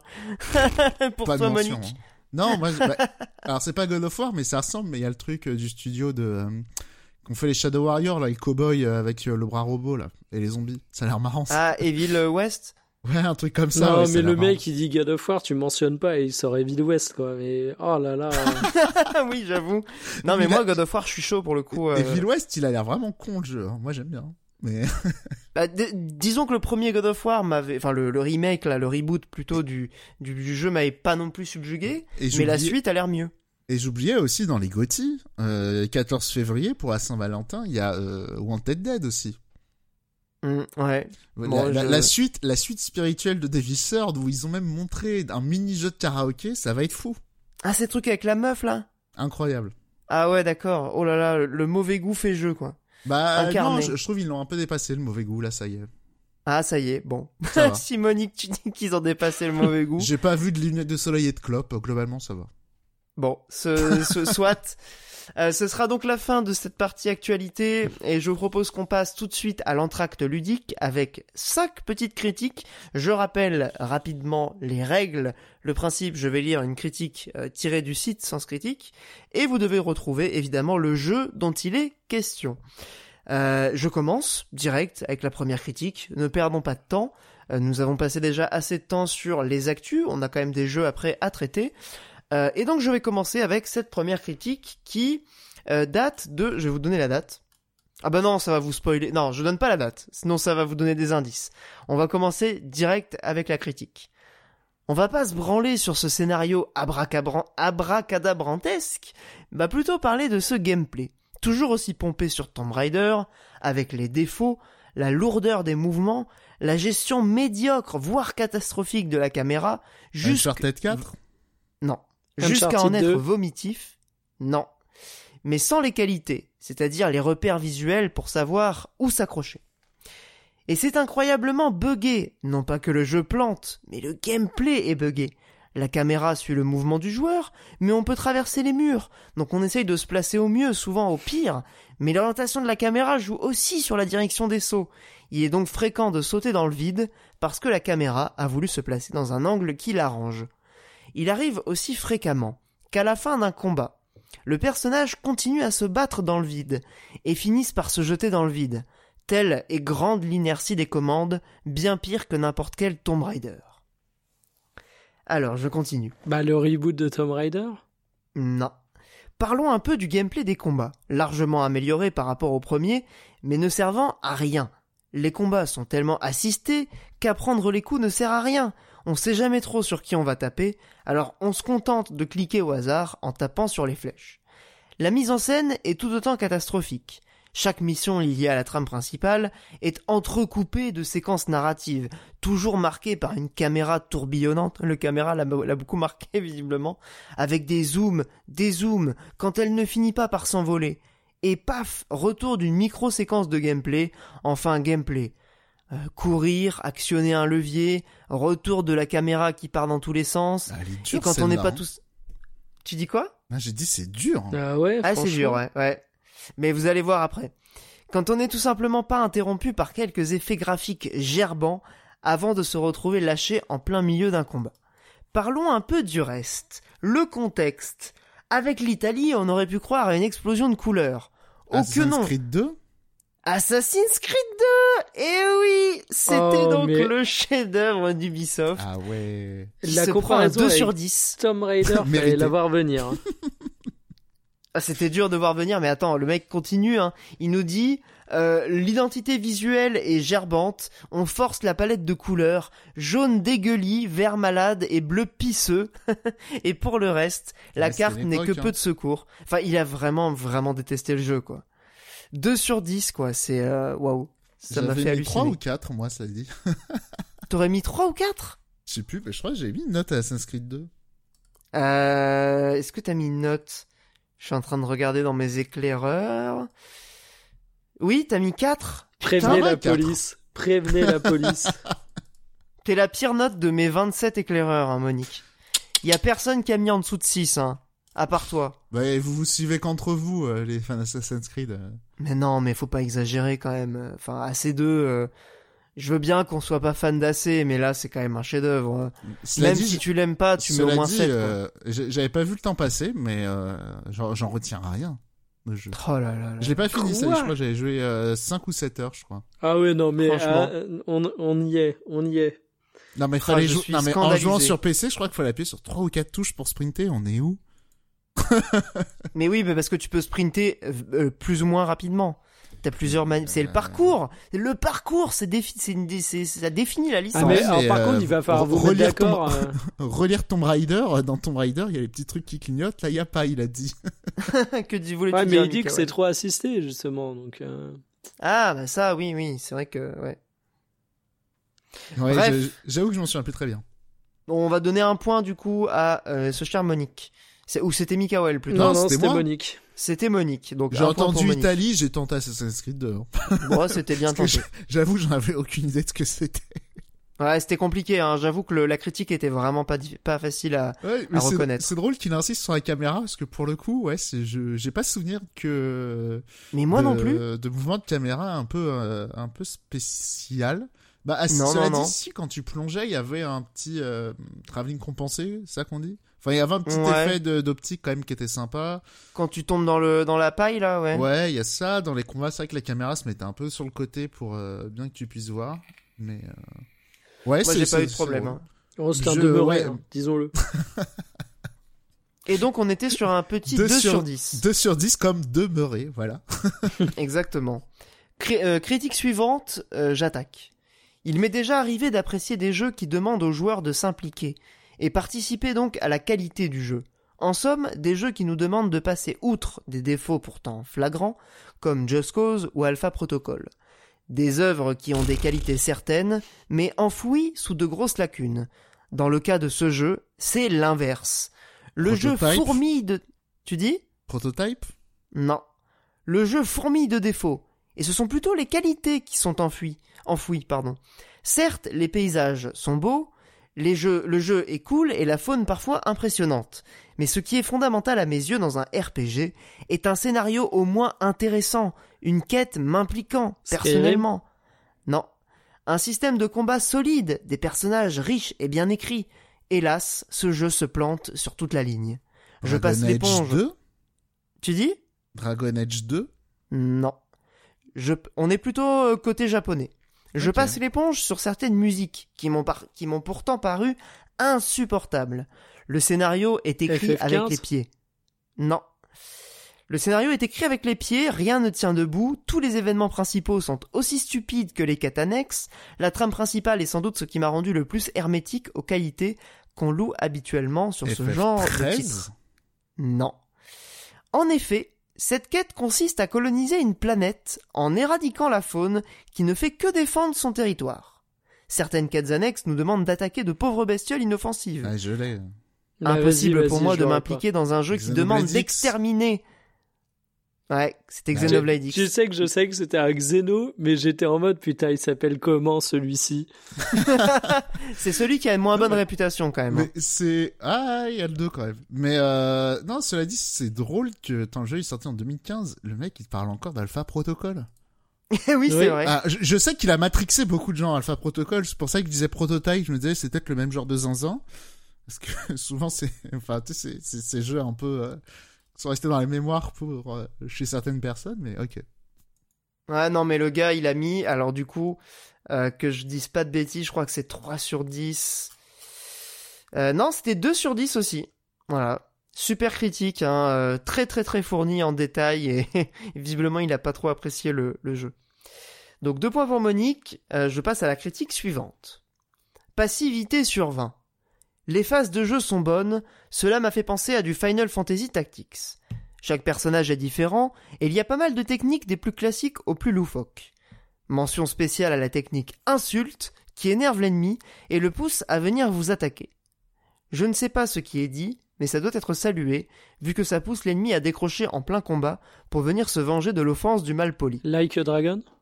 Non. Mais il y a un énorme mais, donc le gars compare ça à Final Fantasy Tactics. Je n'ai jamais vu une narration aussi lourde. On passe beaucoup trop de temps à ne pas jouer. On regarde des cinématiques Ah, ou des putain, personnages je- pixelisés complotent. Je sais c'est quoi, j'ai pas le nom, mais euh, est-ce que c'est le RPG euh, Il y en a eu deux, c'est le studio qui a fait Baldur's Gate 3 là. Non. De Euh, Divinity, Divinity 2. Non, non, c'est pas Divinity. Cela se présente comme ça. Blabla, chargement. Blabla, chargement. Blabla, chargement. Blabla, chargement. Bref, je vous épargne tous les blabla chargements. Même la découverte de nouveaux personnages jouables n'offre pas beaucoup de gameplay. On, discu- on discute et ils viennent avec nous, encore du blabla. Les développeurs ont essayé d'y inclure une sorte de jeu politique. On vote à certains moments pour faire des choix cruciaux. stratégie Exactement. Ah. C'était Triangle Stratégie. Euh, un chef-d'œuvre euh, de Triangle Strategy, enfin de Square Enix, sorti cette année. Et c'est donc un 5 sur 10, donc c'est pas une note non plus trop mauvaise. hein. Oh, Mais euh, vu que le jeu a été quand même relativement euh, unanimement salué, je trouvais ça assez étonnant que voilà la personne n'ait pas apprécié. Je crois que c'est surtout l'aspect euh, dialogue qui l'a qui l'a saoulé. c'est hein. marrant parce que la moitié des critiques qu'on a, j'ai l'impression que c'est Monique qui les a écrits. Ça Chaque pourrait. Truck Stratégie, c'est un peu pourquoi t'as pas joué au jeu? J'aurais dit ouais, bah les dialogues ça me saoule d'avance. Hmm. En plus, c'est vrai que tu peux pas non plus les passer facilement, quoi. C'est Ouais, ça fait partie du jeu. Hein. mais apparemment il y a des résumés qui sont bien foutus et tout, euh, mais ouais. Mais les combats sont vraiment mortels. hein. Non, mais euh, en vrai, s'il y avait euh, pas de jeu qui m'avait intéressé, j'aurais peut-être fait l'effort sur le style graphique et peut-être j'aurais pris goût. Mais euh, Ouais, puis en plus c'est pas trop moche hein, pour un truc euh, HD 2D. euh, ah, c'est pas pas le pire quoi. C'est pas que je trouve ça moche, hein, c'est juste que je sais pas, j'ai du mal à me projeter de moi en train de jouer à ça, quoi. Ouais, non mais je, je comprends très bien. Donc ça fait 2-1, euh, toujours un avantage pour Monique, mais Mikael est en train de, de remonter la pente. Euh, tu peux toujours gagner d'ailleurs, Mikael, il reste deux critiques. Je passe à la suivante. Un roguelike moyen derrière un fort joli vernis. Je vais probablement me faire incendier en disant cela, mais je ne trouve pas Hades. que ce jeu soit... Ouais mais non, mais là... Allez. euh, Ah bien Ah le ouais. bâtard hein. Putain mais direct quoi C'est dommage parce que la critique était amusante Et la personne a mis 4 Sur un jeu pareil qui est vraiment... euh, Tout le monde a trouvé ça extraordinaire quoi Bon, Est-ce qu'il bah, lui reprochait le blabla? Alors, est-ce qu'il lui reproche le blabla euh, un peu, mais c'est surtout qu'il trouve le gameplay euh, vraiment inintéressant, euh, les, hum, les pouvoirs et tout ce qui est upgrade inintéressant également, et le fait que ce soit pas assez différent dans les dans les différents niveaux, que ce se ressemble toujours plus ou moins quoi. Voilà, et c'est un peu cet aspect-là très répétitif qui a qui a été pointé du doigt. Ouais, enfin, c'est un roguelike en même temps, c'est tu signes pour, quoi. Bah ouais, c'est ça le truc. Mais euh, rigole sur mais le du- blabla, j'ai vu qu'il y en avait un petit peu et ça m'a totalement refroidi et ça m'a pas donné envie de jouer au jeu. Enfin, genre, c'est est le genre ensemble. d'ex- c'est le genre d'expérience où autant j'ai rien contre les jeux bavards, j'ai adoré Triangle Stratégie, mais dans un truc comme Hades, dans ce que j'ai vu du jeu, je pense que la moindre ligne de dialogue me donne des boutons. Ah ouais, non, mais ce qu'il faut comprendre, c'est que peu c'est je- hyper bien intégré. hein. Ouais, Vraiment, mais- la manière d'intégrer la narration dans ce jeu, c'est un- une des meilleures intégrations que j'ai jamais vues. En fait, c'est jamais des grosses séquences narratives. C'est genre une ou deux phrases avec un perso. Ouais, c'est celle que tu passes le plus facilement, ça. De quoi? C'est celle que tu passes le plus facilement. Ah oui, non, plus. mais si tu veux totalement passer à côté de, des dialogues, tu peux vraiment le faire. Ouais, D'autant plus que... c'est- optionnel. Mais d'un autre côté, apparemment, c'est vachement bien. Donc c'est ça Ah oui, c'est génial. Pour moi, ça fait partie des grosses qualités du titre. Bah ouais, mais par contre, c'est totalement optionnel. Tu peux faire que le gameplay, quoi. C'est pour ça que j'y- ai pas joué, moi. C'est effectivement les dialogues, ça m'a un peu refroidi, ouais. Moi, je trouve que c'est vraiment. Alors, je comprends que ça puisse être un peu étonnant le mélange roguelike euh, narration, mais euh, c'est c'est c'est pas du tout indigeste. Hein. Le truc est vraiment bien intégré. Je vous rassure, il n'y a pas des. C'est parce que tu évoquais Triangle Strategy, mais c'est vraiment l'antithèse. euh, Non, non, mais euh. évidemment. Mais c'est- tu vois, c'est pour te dire, je sais pas le profil type du mec. euh, je- J'ai passé euh, 70 heures dans Persona à pas passer les résumés SMS. Donc tu vois, je, je suis pas, je suis pas le Aïe, genre de mec cet homme. Ouais. Je suis pas le genre de mec qui euh, est saoulé par les dialogues dans un jeu habituellement, mais là. euh, C'est juste euh, le genre, euh, ça, ça s'y prête pas forcément très ouais, bien. c'est, bah, c'est- en fait, euh, si tu veux, je vais, je vais pas acheter un bouquin et dire qu'est-ce que c'est que ce truc plein de texte. Bah, c'est un peu Bah la oui, même chose quand je joue à Persona ou quand je joue à Triangle Un Strategy. roguelite, ouais, ouais. Ouais, mais, non, mais tu vois, quand, quand je lance, ouais, vas-y. Non, une analogie est différente du bouquin, mais c'est genre, imagine, tu joues au ping-pong et t'as des dialogues entre les balles. Mais quoi. oui, c'est ça.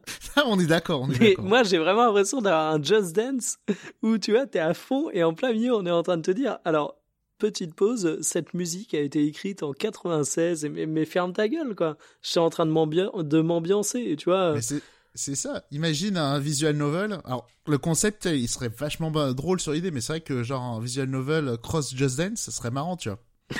Ah là là, mais vous avez des idées. Non, mais Faites-vous je- embaucher, quoi. je dis ça euh, vraiment premier degré, hein. Sur le principe, je trouve que ça serait vraiment une super idée, mais en vrai, j'ai pas envie de jouer à ça. À personne, je crois. hein. Je Ça, crois qu'on va ou se un- faire incendier. hein. Les gens, ils adorent Hades. hein. Moi, j'adore aussi. hein. Mais non, Ah non, mais, mais, moi, je. mais c'est sûrement dis un bon jeu, c'est Ce juste. euh, fait peur. Comment vous défendez? Ah J'ai non, mais trollé. hein. C'est vrai. Non, mais oui, vous avez raison. Vous avez totalement raison. Autant il y a des jeux où on, se dit bon, euh, les fans de ça, ils sont un peu détraqués, c'est vrai, mais euh, non, Hades, ça a l'air tout à fait legit euh, comme jeu en vrai. Ouais, ouais, non, c'est vraiment très bien. Bon, je vais faire la dernière critique, histoire de voilà euh, conclure un peu euh, pour le pour la beauté du geste. Je vais faire vite car je voudrais me coucher tôt. Ça tombe bien, nous aussi. Une histoire molle, une maniabilité aléatoire, compliquée, un univers vide, des quêtes inintéressantes. Ramasser 20, ins- 20 insectes, ça me gonfle au bout du troisième. Des villages inoccupés, qui renforcent l'impression de solitude. Une difficulté mal dosée, des objets complètement inutiles, des indications mal expliquées, je deviens peut-être moins intelligent avec le temps, c'est également une possibilité très envisageable. Bref, c'est une copie ratée d'Okami. Au mieux inachevée, au pire bâclé. Twilight Princess? Et oui, Ah, j'ai- j'ai pensé à toi. je, je sur les premiers trucs, je l'avais, mais je me disais ouais non, sinon il aurait forcément dit qu'il est fan de Zelda, mais ok. Les insectes, ouais, moi je l'ai Bah eu oui. aux insectes. les insectes et les, objets qui servent à rien et les objets qui servent à rien. Oui, les objets qui servent à rien aussi, effectivement, c'est très caractéristique de Bah Twilight oui. Princess. c'est Euh. c'est drôle de dire Twilight Princess, c'est une copie de Camille. Ouais, Ah, c'est plutôt euh, à la base l'inverse, mais c'est amusant du coup. euh. Ouais, dit, j'aurais dit obvious troll, mais euh, peut-être la personne est sincère. Ah, sûrement, ouais. Enfin, j'imagine. C'est drôle. C'est assez drôle, ouais, effectivement. Bon, c'est tout pour cet entracte ludique. Ah ouais, c'est un peu comme si, euh, je, cherche un, équivalent, mais tu sais, ce serait un peu comme dire que, euh, euh, genre Dishonored, c'est une copie de Deus Ex, tu vois. Ouais, bah oui, oui. Ça serait un peu, Obvious ouais. Troll. Ouais, c'est, ouais, c'est ça, c'est bah, c'est Deus Ex au 19e siècle. euh, pff. Voilà. bah oui. C'est un peu le concept. c'est peut-être pas le meilleur exemple que j'ai, mais euh, je sais pas si vous voyez l'idée, quoi. Genre, c'est gros sabot, quoi. Ouais, effectivement. Ouais, je, je, je crois que j'ai à peu près compris. Euh, et on va passer du coup à la partie chronique jeux vidéo, juste après la petite musique.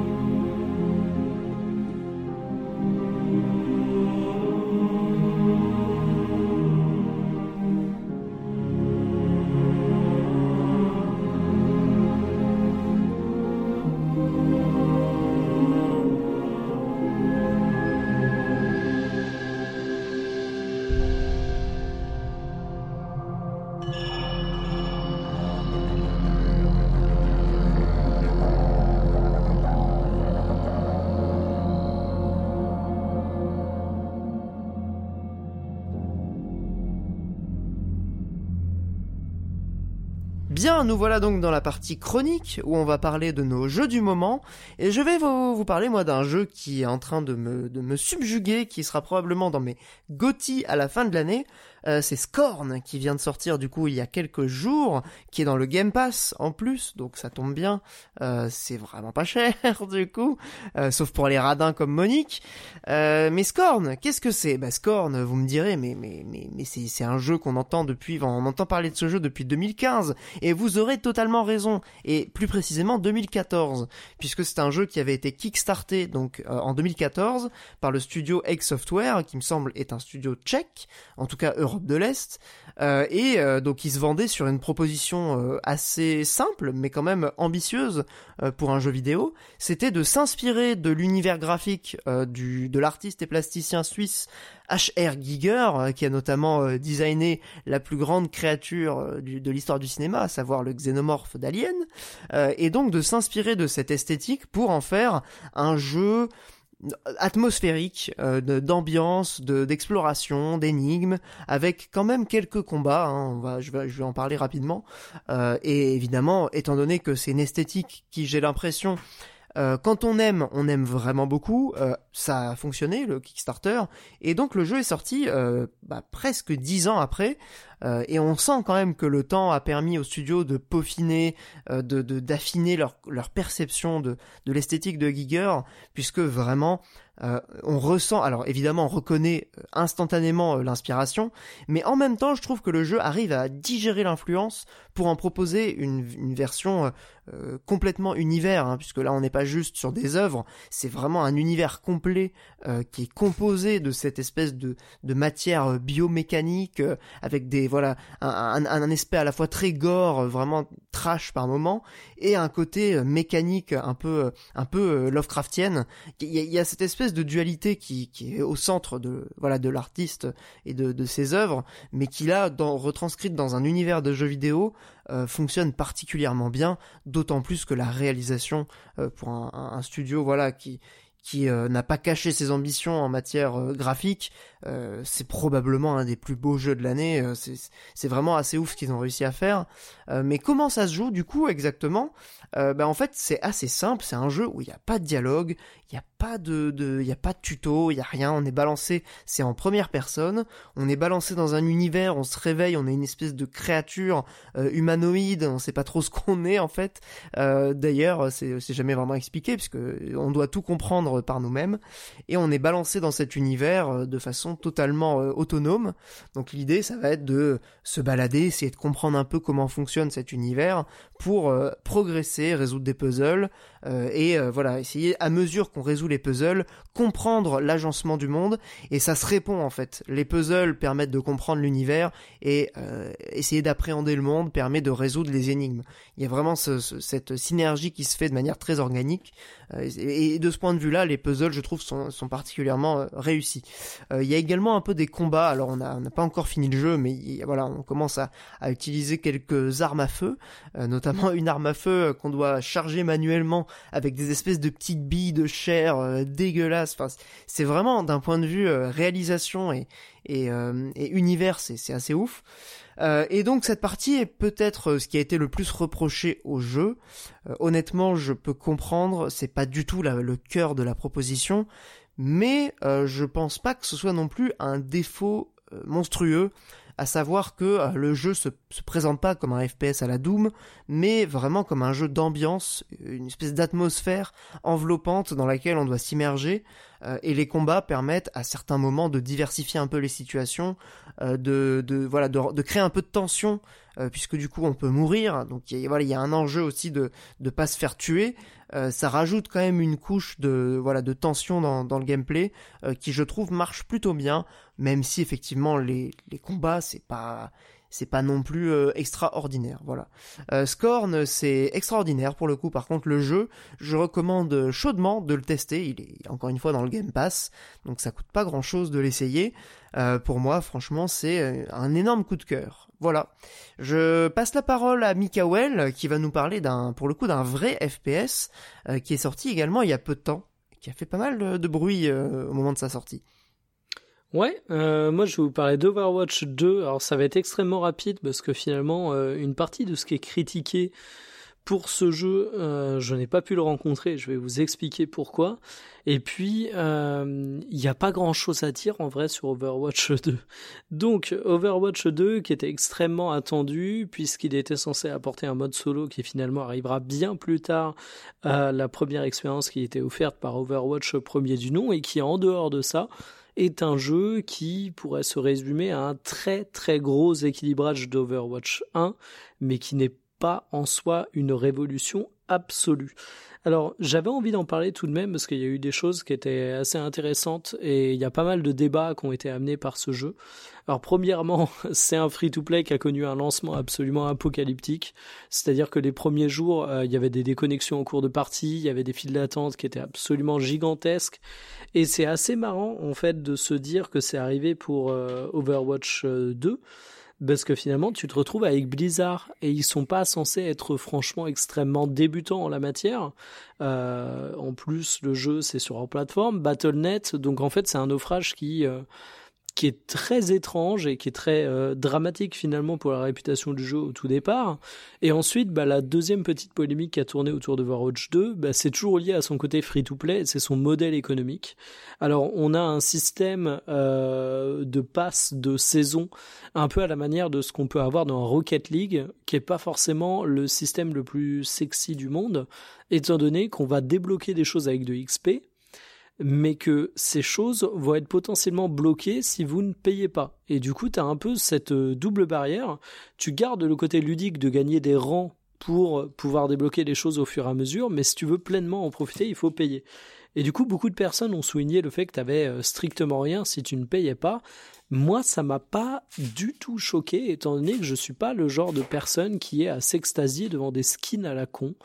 Euh, donc je dois avouer qu'étant donné que la partie free-to-play se limitait à des aspects esthétiques, ça m'a vraiment pas marqué. T'as également la question du déblocage des héros, mais ça j'ai pas pu m'en rendre compte étant donné que bah de mon côté en tant qu'ancien joueur d'Overwatch 1, j'ai pu tout de suite faire des parties compétitives, j'ai pu tout de suite avoir euh, bah, quasiment tous les héros à l'exception des des deux nouveaux et donc finalement bah, Overwatch 2, c'est évidemment un banger parce que ça reprend toutes les qualités du premier qui était un jeu absolument fabuleux. C'est un jeu qui est vraiment très très cool. Euh, il est dynamique, il est rapide. Euh, il est vraiment super agréable à prendre en main. Il demande un temps d'adaptation, mais il peut être très friendly. Et le fait qu'il oblige à faire un grand, grand nombre de parties pour aller en compétitif, euh, ça évite le côté c'est un free-to-play, donc tu te retrouves en compétitif avec des, touriste absolument euh, incapable de jouer à l'équilibrage du jeu. Et le jeu a des bonnes idées. Typiquement, on joue en team, tu es censé avoir deux DPS, un tank et deux healers. Euh, tu as la possibilité d'être dans des parties libres où chacun va choisir son rôle, et là il faut compter sur la bonne volonté des joueurs. Mais tu as également un mode où tu vas rejoindre des parties compétitives, mais où tu choisis si tu veux jouer heal, DPS ou tank. Alors évidemment, si tu joues heal, tu vas avoir un petit peu moins d'attente. Et en fait, ça t'oblige à tomber dans les parties où tu as un équilibrage des rôles qui est fixé dès le départ, et donc tu as tendance à un peu moins rager. Euh, donc franchement, pour moi, c'est une belle première note d'intention. Je suis curieux de voir ce que ça va devenir par la suite. Euh, notamment avec leur potentiel mode solo. Il y a l'event d'Halloween qui a donné une petite idée de ce qui, un, était en capacité d'être recyclé et deux, ce qui pouvait apporter de nouveau.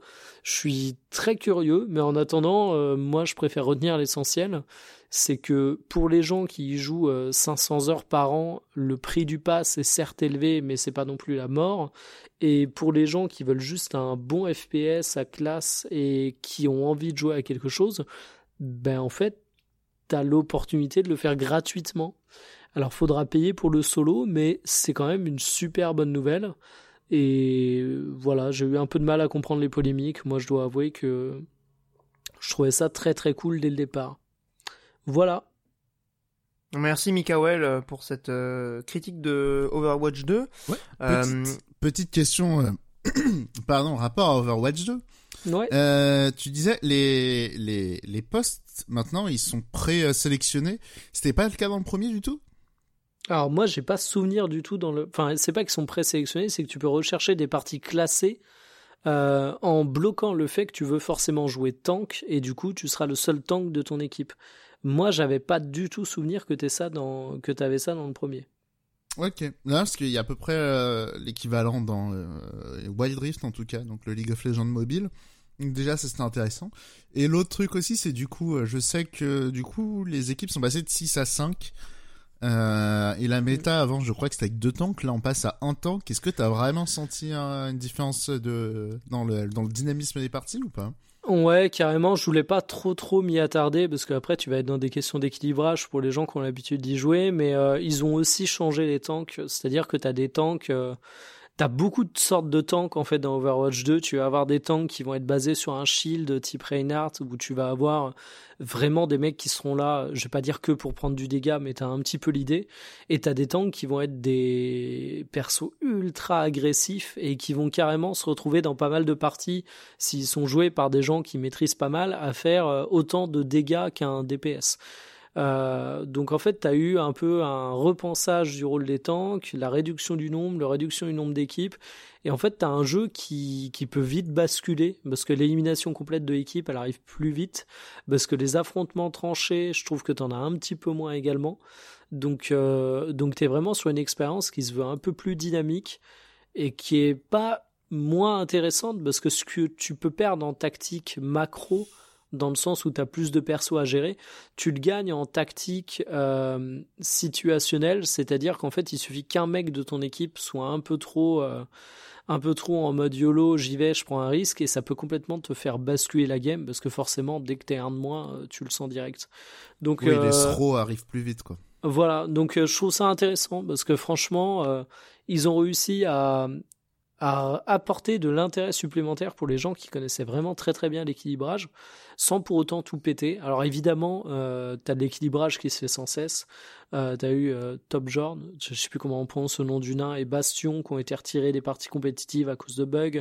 Tu as des équilibrages et des patchs qui se font sans cesse, mais j'ai envie de dire, bon, c'est un FPS multi à classe T'as de l'équilibrage tout le temps, t'as sorti un nouveau jeu avec une nouvelle proposition, c'est normal que t'aies un petit temps de rodage là-dessus, mais euh, franchement très propre là-dessus, en dehors de ce, ce petit bug euh, serveur dû aux attaques notamment, et euh, la polémique du numéro de téléphone également, j'en avais pas parlé, où ils avaient demandé le numéro de téléphone au départ pour, bah, pour rejoindre le jeu, pour bah, tout simplement pousser les gens à avoir un comportement un petit peu plus responsable officiellement.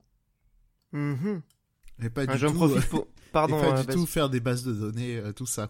Euh, je t'avoue que j'ai pas eu la curiosité de checker les, les conditions et sous quelles. Euh, Attends, tu vas me dire que t'as joué, as joué à un jeu, t'as accepté, t'as pas lu le contrat de confidentialité. Non, mais alors, mais, mais, tu es inconscient. je, je vais tourner la phrase différemment.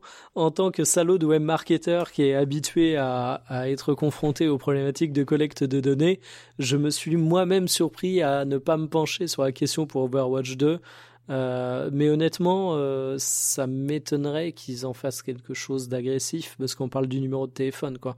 C'est autre chose que collecter du mail. Mhm. on sait pas, peut-être qu'ils ont trouvé un truc pour faire des, euh, des arnaques à la. Ah putain, au compte de formation pour CPF. Maintenant, ils appellent. Ils envoient Savez-vous, vous avez un compte CPF. Ah, mais c'est ça, ils, ils, ont le numéro, t'as bizarre qui t'appelle et il dit ah voilà. Est-ce que tu veux te former à mieux jouer à Overwatch ah, Exactement, tu sais quand tu perds du Hello, ils te proposent des formations. ah, terrible. Aïe aïe aïe. Je profite du coup pour signaler que le jeu est sorti sur Switch, euh, du coup free to play évidemment. C'est, je crois que c'est dispo un peu partout aussi sur Xbox, PS4, euh, PS5. Bah après on y joue sur PC, on n'est pas des sauvages. Hein. Ouais, bien sûr, c'est un FPS. Est-ce qu'il y a du crossplay? Ce serait la question que je sais pas du tout. Euh, alors, je ne crois pas, mais je suis pas sûr. je, alors, je t'avoue, je me suis pas du tout posé la question. Kawel qui dit non, Mini qui dit oui. Ah non, mais moi, j'en sais rien. Il y a moyen de jouer avec euh, tes amis. Ok, ah oui, d'accord. Donc ça, c'est possible. Il, je, il me semble. Ah, mais, faites confiance à Monique. Bah, moi, je me suis pas du tout posé la question. Moi, j'ai vu passer le truc vite fait. Donc, euh, Mais le problème, c'est qu'en fait, les joueurs Switch, du coup, avec le gyro, ils sont un peu trop avantagés.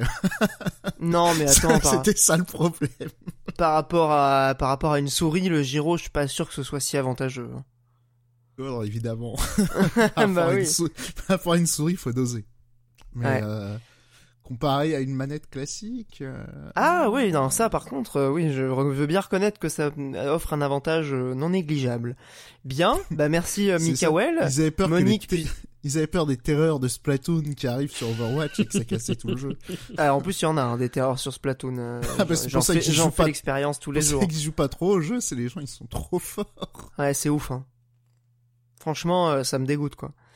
Bref, euh, Monique, puisque tu tu parles, euh, c'est quoi ta chronique euh, là C'est t'as prévu quoi Ouais, chronique du rire, chronique, euh, chronique, Chronique folle. nostalgique Oui, c'est ça, petit flashback à l'année de 2012. Ça fait 10 ans. Je sais plus trop comment j'ai eu l'idée de ça, mais il y a plein de trucs où je me dis, ah putain, et on rigolait bien à l'époque quand même. Ah, c'est vrai. Ah, peut plus rien dire. Voilà. Alors, malheureusement, j'ai j'ai pas classé les trucs par ordre de les, les différents événements de cette année-là par ordre chronologique, donc je fais ça un peu de tête. Mais euh, et voilà, pour qu'on se souvienne un peu des, des grandes polémiques de l'époque, euh, voilà, c'était euh, le moment où, où Twitter a un peu explosé euh, et euh, les réseaux sociaux étaient suffisamment matures pour qu'on ait des polémiques euh, vraiment très, enfin hyper intéressantes, et Ah notamment oui, bah l'année oui. avait commencé par euh, un, un truc qui est arrivé euh, l'an dernier, l'année d'avant, donc fin 2011. Mais souvenez-vous, fin 2012. euh, Enfin, est-ce que vous savez à quoi je fais référence ou pas là comme ça? Fin 2012 euh, Non, fin l'élection- 2011. Fin 2011. Qu'est-ce qui s'est passé? Et surtout Dans le jeu 2012, vidéo, on, hein, on est d'accord. Et ouais. Euh, la Paris Games Week Non, bon, je je mets fin à ça, mais vous en plus, peut-être vous faisiez partie, euh, vous étiez là dans cette polémique. C'était la fin Ah, de je- Mass Effect 3. Souvenez-vous Ah, eh, et C'est j'étais pas sur Twitter à l'époque en plus. Ah, je crois pas non plus. ouais. Attends, je vais regarder ma date de création de compte, mais je crois que c'est Ah, après. Non, Mi- Mikael, non, je crois que euh, on a commencé. Euh, euh, quoi que- non, on s'envoyait déjà des tweets en 2013 avec Mikael. Non, moi c'est sûr. 2013. J'ai rejoint Twitter en juin 2013. Moi, j'étais là en 2011. Hein. Mais en vrai, je parlais que de LoL. hein. Et j'insultais Sarkozy. Hein. Globalement, c'était c'était ma ligne édito à l'époque. Ligne édito de Twitter. Ouais, donc du coup, fin de Mass Effect 3, on rappelle. Hein, euh, bah apparemment, la fin du jeu a été pourrie. euh, les développeurs, ils s'étaient farcelés et du coup, il y avait une mise à jour ou un, D- Ouais. ou un DLC. C'est vrai. ou- Non, Je gratuit, gratuit. Hein. C'était un, ouais, c'était un DLC. Et, d'ailleurs, quand j'y pense avec le recul, c'était le débat euh, le plus pété du monde pour une raison toute conne. C'est qu'on avait tourné ça en mode ouais liberté créative des auteurs est-ce qu'ils doivent céder est-ce qu'ils doivent écouter les joueurs est-ce qu'ils doivent garder leur vision Ouais. mais ce qu'on oublie de T'inquiète, il y dire en a d'autres des polémiques. Hein. ah mais c'est c'est que leur fin elle était merdique mais pas à cause de l'intention. C'est juste que c'était en mode ça fait trois jeux que tu fais des choix finalement tu vas choisir la gauche avec cette couleur, la droite avec cette couleur ou le milieu pas ouf, vas-y. C'est qu'en fait c'était ça le vrai problème de la fin de Mass Effect 3. C'est qu'en fait il chiait sur la gueule de tout son principe construit depuis trois jeux. Mais bon. Ouais, en fait, je pense que c'était très compliqué euh, de bah, de ramener à un choix final euh, tout un ensemble de décisions. Honnêtement, moi, je trouve que la fin, d'un point de vue scénaristique, elle est pas inintéressante, mais par contre, comme tu dis, Mikael, la question ludique de transformer ça en un choix quasiment binaire, alors que tout le principe de Mass Effect, c'était justement ces micro-choix, cette subtilité de, de micro-décisions que tu vas faire pour construire ton perso, qui vont vraiment bâtir ton Shepard, ou ta Shepard, euh, c'était vraiment, euh, ludiquement parlant, euh, c'était une très mauvaise décision, et malgré ça, le, enfin, le, malgré le, la mise à jour, ça n'a pas corrigé ce- cet élément fondamental. Alors certes, ils ont rajouté, euh, voilà, du, du truc autour, mais... Mais bon. Ouais, non, mais grosse polémique, hein, euh, à l'époque, euh, c'était Ah ouais, monstrueux. hein. C'était euh, hyper puissant. Autre événement, euh, on va dire, euh, ouais, c'était la sortie du film Indie Games The Movie. Est-ce que vous vous souvenez de ce truc-là? Oui, oui, oui, avec bah, le mec ça. de Super Meat Boy, Ouais, Philippe Poisson là aussi. Philippe de- Fish, ouais, c'est ça. Alors que Phil Fish. Sauf, ouais, mais je crois que FaZe était même pas encore sorti à l'époque. C'est-à-dire que c'était déjà un jeu, il y avait une hype de malade. Il y avait ce film qui était en plus. Je pense qu'il a suscité beaucoup de vocations, beaucoup d'intérêt. Euh, je vous invite à revoir des extraits. C'est quand même extrêmement prétentieux, je trouve. C'est un peu cringe, hein, euh, ce C'est film. cringe, sa mère. Je Mais trouve, oui, je trouve que c'est très très dérangeant. Mais Bah, disons que c'est, ouais, c'est, ça date, quoi. Il y a Et- vraiment ce côté témoin d'une époque. euh, c'est c'est hyper intéressant et je pense que c'est peut-être plus la forme qui est intéressante que ce que raconte le truc.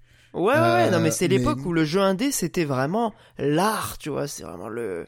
Il y, avait ça et c'était perçu aussi comme un truc euh, à la fois très alternatif, enfin qui se voulait très alternative alors qu'en vrai pas, enfin faut doser. Ah, surtout Et, euh, quand tu parles de Super Meat Boy, euh, c'est pas de- des jeux qui sont de radicalement... euh, de Braid et de euh, Fez. et de Fez au Ouais, final. ouais, ouais. Qui sont Ouais. des jeux très intéressants, hein, euh, c'est pas la question. Ah, ah mais... oui, non, mais rien à voir sur les jeux et sur les, les intervenants, mais c'est juste, je trouve que la forme du documentaire et euh, cette espèce de mystique, je pense que beaucoup de gens ont mis un nom, ont mis un visage, se sont figurés le jeu indépendant comme ça. Ah, c'est badant, hein. Je, je, je pense, non mais je, je pense que beaucoup de gens et même je pense que ça a mystifié beaucoup de gens, beaucoup de, gens- je pense même beaucoup de développeurs se sont dit c'est bon, je quitte mon boulot à, micro, à Ubisoft ou un truc comme ça, je, c'est ça que j'ai envie de faire et tout. Je, je pense vraiment que ça, ça crée beaucoup de vocations. Je ne l'ai Donc, C'est jamais pour ça vu. que en vrai c'est Franchement, des- c'est pas indispensable. j'ai vu j'ai vu que des extraits hein, en vrai. Je l'ai vu en Euh, entier, attends, mais j'ai vu le film en entier. Mais oui, mais beaucoup de gens ont été euh, mystifiés par ça et euh, et voilà. Et en vrai, je trouve c'est un, un truc très intéressant euh, à remettre dans, dans- dans l'histoire du jeu vidéo. Voilà, les gens ils disent les grands jeux, les trucs comme ça. Je trouve que là, on- les années 2010, ça a été marqué par des choses extérieures. Et en vrai, quand on écrira la grande histoire du jeu vidéo, je pense qu'il faudrait pas oublier le contexte socio-culturel, on va dire, et tous les à côté qu'il y avait autour. Ouais, bah oui, oui, c'est hyper important. hein. Voilà, j'ai noté d'autres trucs comme ça. euh, alors il y en a un, c'est à peu près pour toute l'année, mais c'est aussi euh, les youtubeurs, on va dire, mine de rien. Ça Ouais, a un peu 2012, commencé en euh. 2011, mais euh, fin 2011, il y avait euh, ça s'appelle Skyrim qui était sorti, donc il y avait euh, Bob Lennon. Bob Lennon qui avait explosé. C'était les années Minecraft aussi, 2012-2013. Ouais, ouais, ouais, ouais. Effectivement, Euh. euh, le joueur du grenier qui cartonnait autant. euh. On, on en avait, on en a peut-être d'ailleurs un euh, youtubeur Minecraft dans les C'est connexions. vrai, C'est- bah oui, mais tout a commencé. Voilà, donc en Mais vrai, j'avais pas je- commencé par du Minecraft. C'était à cette époque-là, non que. Mais moi, je, je sais que j'ai commencé en 2015 et Mikael, ça faisait longtemps qu'il faisait des vidéos déjà. Eh oui. Donc euh, ouais, ça doit... Ce 2013, il faisait des, vidé- des vidéos scandaleuses sur la 2DS. Euh, je crois que c'était comme ça qu'on s'était rencontrés, je me souviens bien. Eh mec, Dans j'en les ai commentaires aucun- Mais de- j'en ai aucun souvenir. Mais moi, je vais. Faut savoir un truc sur moi et, et ça va je crois expliquer que ça tombe parfois comme ça. euh, hein. quelques quelques sorties que je peux avoir dans les podcasts. C'est que ma mémoire reboot environ tous les 5 ans. Donc Monique, Complètement. j'ai aucune idée d'où on se connaît. Mais aucune idée. Moi, ah, je, moi, je me souviens, par contre. moi je, je suis un éléphant, moi je, je retiens tout. Euh, Bah, et moi, je t'avais envoyé un message depuis Twitter. Alors, c'était Twitter du coup, parce que c'était 2013, pour faire une collab de vidéos YouTube. Mais je me hein. souviens, Olbius, je m'en souviens, parce que j'avais revu les vidéos, Ah bah, quand même. euh, etc. Ouais, non, mais c'est parce que j'ai revu coup, les t'as pas vidéos. reboot totalement. Mais si, c'est que Ah oui, il y avait les vidéos, ouais. Voilà, c'est que j'ai. Mais harmonique, vas-y, petite interlude, mais excuse-moi, pour une fois, j'ai une porte ouverte sur mon passé, rappelle-moi tout. J'ai pas, j'ai j'ai pas tout en tête, mais dans Oui, oui, souvenirs, non, mais c'est c'est- sur une vidéo de DS, Euh, quoi. Ouais, à l'annonce de la 2DS, euh, il me semble qu'il y avait eu des, des débats dans les commentaires. Et, Ah euh, oui, c'est ça. Mais Monique, dans les sur commentaires Twitter, aussi. Tout ça. Bah oui, moi je- j'en- j'engueule tout le monde. moi. Je suis un Ouais, keyboard warrior. euh. Ah oui, à l'époque, tu l'étais beaucoup plus. Hein. c'est ça. Souvenons-nous aussi. Euh... Alors ouais, j'essaie de les remettre dans l'ordre là vite fait avec mes souvenirs. Mais ouais, je, tu disais, euh, tu parlais du online de euh, de Overwatch 2, mais et tu disais oui, bizarre quand même le jeu online. Mais souviens, souvenir. Diablo 3, non? 2012, c'était aussi. Et oui, l'erreur 37. Putain, oui, c'est vrai. Ouais. Oui, oui. Quand même, c'était un jeu qui avait genre, euh, euh, c'était des records de vente et tout, et le jeu il marchait pas. Ah, c'était la méga hype euh, Diablo 3. Enfin, même moi Ça, qui en avais rien à foutre je de Diablo, une pause j'étais. J'ai un truc qui est incroyable pour les gens qui connaissent Monique. Donc je, je revais voir cette vidéo, je tombe sur moi qui a 10 ans de moins, ça me traumatise, mais j'ai un commentaire d'un certain Eddie Abbé, et, et tu vois, je me dis, est-ce que C'est c'est Monique? Non mais attends, Eh oui. déjà, évidemment, je sais que c'est lui, mais je joue au con pour te dire, le commentaire me donne confirmation que ça ne peut être personne d'autre que lui, écrit il y a 9 ans. Oh, je dis sans rire. La 3D, Internet n'oublie jamais. la 3... Non mais c'est pas ridicule. C'est juste que pour le coup, moi j'oublie tout. Monique est d'une cohérence à en crever. la 3D la plus marquante pour moi, c'est Kid Icarus. Ah bah oui, Voilà. évidemment. Et je dis même pas la suite, mais voilà, déjà, euh, le lobbying Kid Icarus. Mais d'ailleurs, donc on parlait de Erreur 37, tout ça, mais sauf à ma part aussi, c'était Max Payne 3. Aussi. Ouais, ouais, ouais, ouais, bah c'est un super jeu, hein. Ouais, ouais, sur PC, il y avait pas un délire de, de aussi, fallait, euh, fallait genre se créer un compte sur le Rockstar Social Club. Bah si, sur tous les jeux Rockstar euh, pendant Et une ouais, période, mais, ouais. mais je crois que c'était le premier. Ah, peut-être. Et Ouais, ouais, euh, à l'époque, vivait encore, il était pas encore décédé, mais Game for Windows Live. Mais oui, mais Oh j'y repensais il y a pas longtemps, justement, je sais pas pourquoi. Et alors, je sais plus si Dark Souls était sorti, c'était 2012 sur PC, je crois. Le, non, le portage de Dark Souls, c'est 2011, je crois. Mais qui était non, honteux. non, non, c'est 2011, c'est la première sortie de la Prepare to Die. Alors, elle était honteuse, mais surtout, je crois que c'est l'un des rares cas. Euh, il me semble qu'il y avait aussi eu un peu ça sur Skyrim. Mais alors, Game for Windows Live, hein, on en revient. C'était genre le jeu, tu pouvais plus l'acheter sur Steam parce que je crois, euh, oui, euh, Game for Windows Live, ils arrivaient pas à générer assez de code. Oh putain. voilà, c'est vraiment le seul cas, je crois, où il y a eu des ruptures de stock de jeux des maths. Ah ouais, d'accord.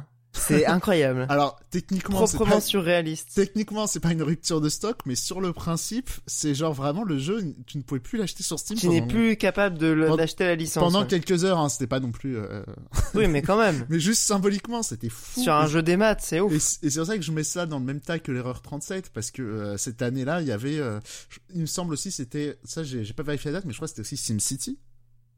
Ah oui, oui, oui, oui. Le Sans doute. Euh, reboot où euh, c'était connexion obligatoire et tout, et à l'époque, ça faisait des... euh, tout- ça, c'était des jeux à connexion obligatoire, c'est pour ça que je les mets un peu dans le même tas. Ça, c'est pour euh, Mikael, SimCity, parce que je crois qu'il y a joué pour le coup.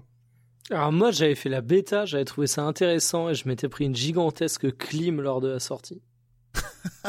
voilà. Ah, comme beaucoup de gens, parce que si pendant la bêta, les gens ils disaient oui, la ville elle est toute petite, c'est peut-être que euh, voilà.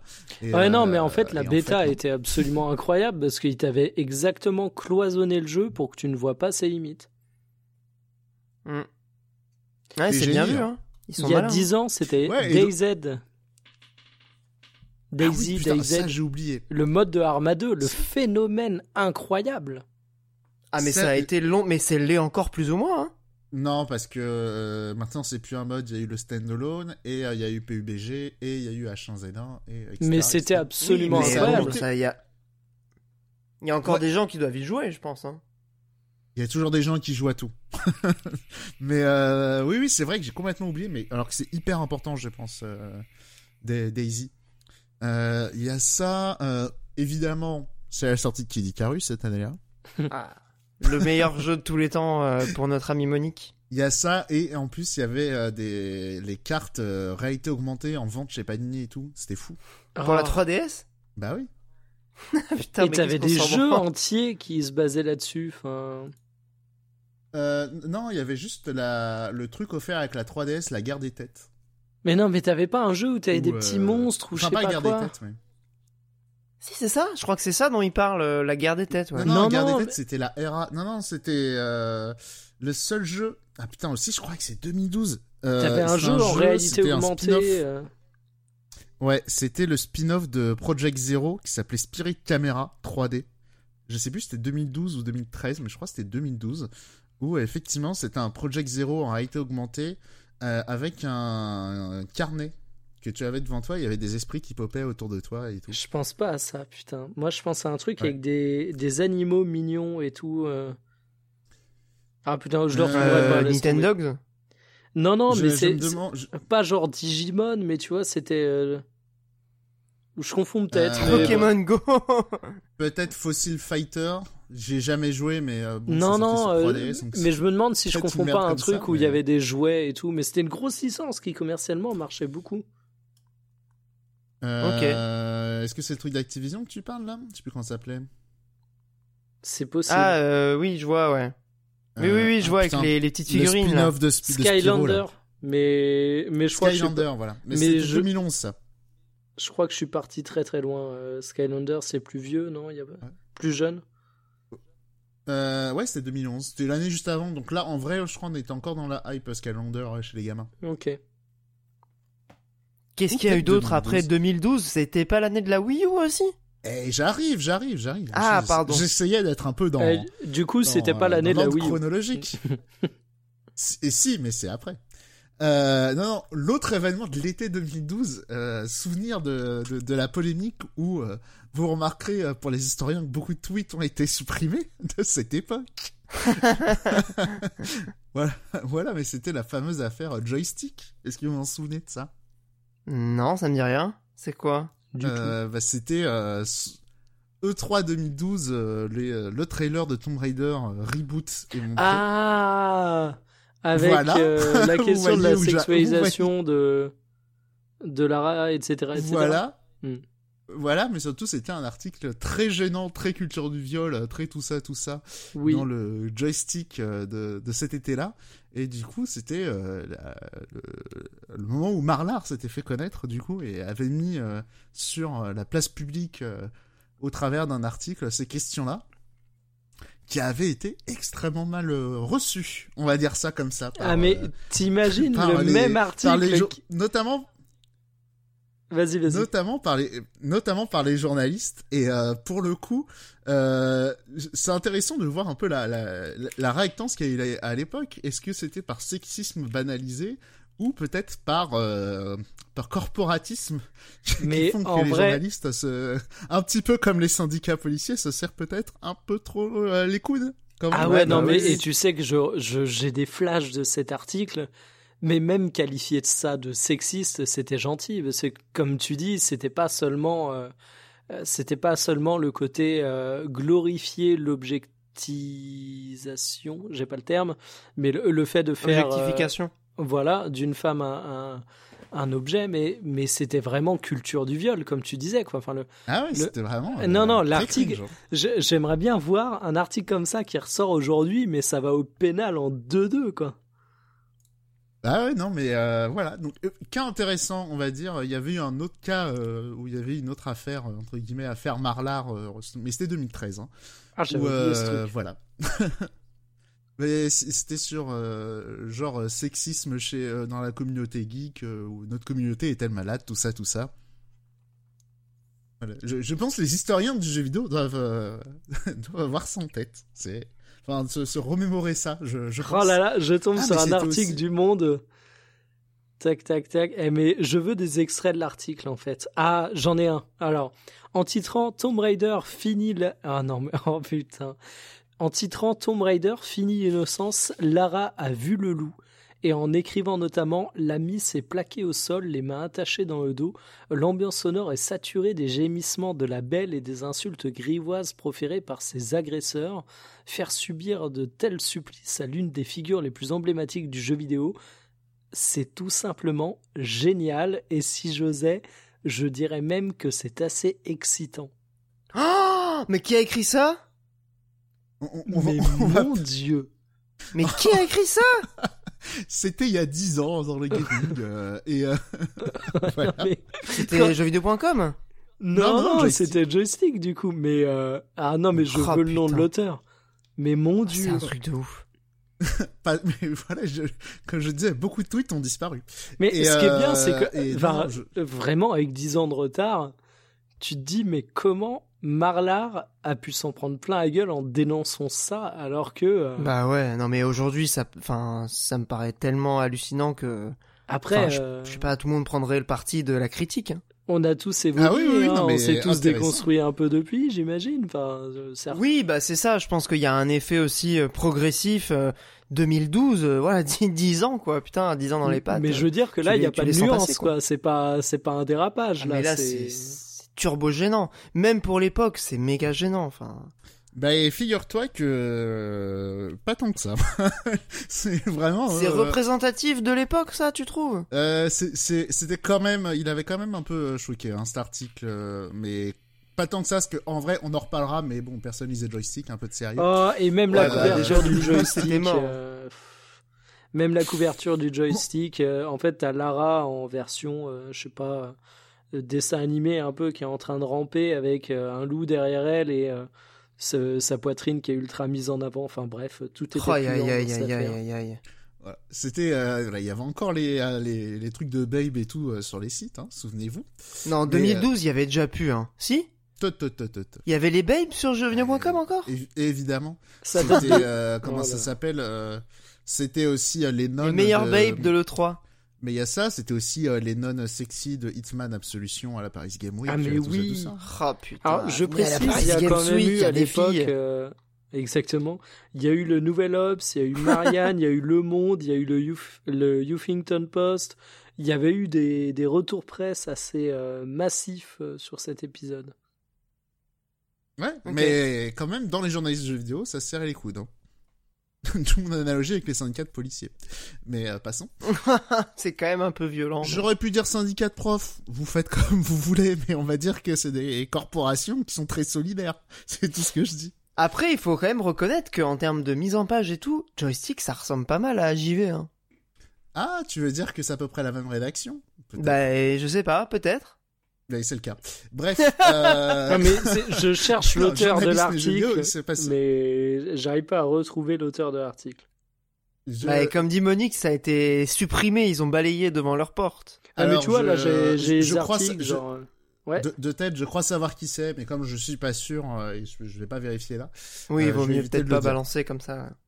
Mais euh, non, non, si, si je me souviens bien, le, le gars, je crois, il est plus journaliste aujourd'hui, mais euh, il est. Mais en, en vrai, il est pas mal revenu là-dessus et avec le temps, quand même, il faut reconnaître euh, que euh, pas mal de gens ont, et même des journalistes qui soutenaient à l'époque, ont quand même fait un retour euh, Ouais. euh, critique là-dessus. Bah oui, mais Oui, c'est bah, normal. après, euh, euh, tu- Comme le disait. Mikael à juste titre, il y a eu de l'évolution des mentalités aussi depuis.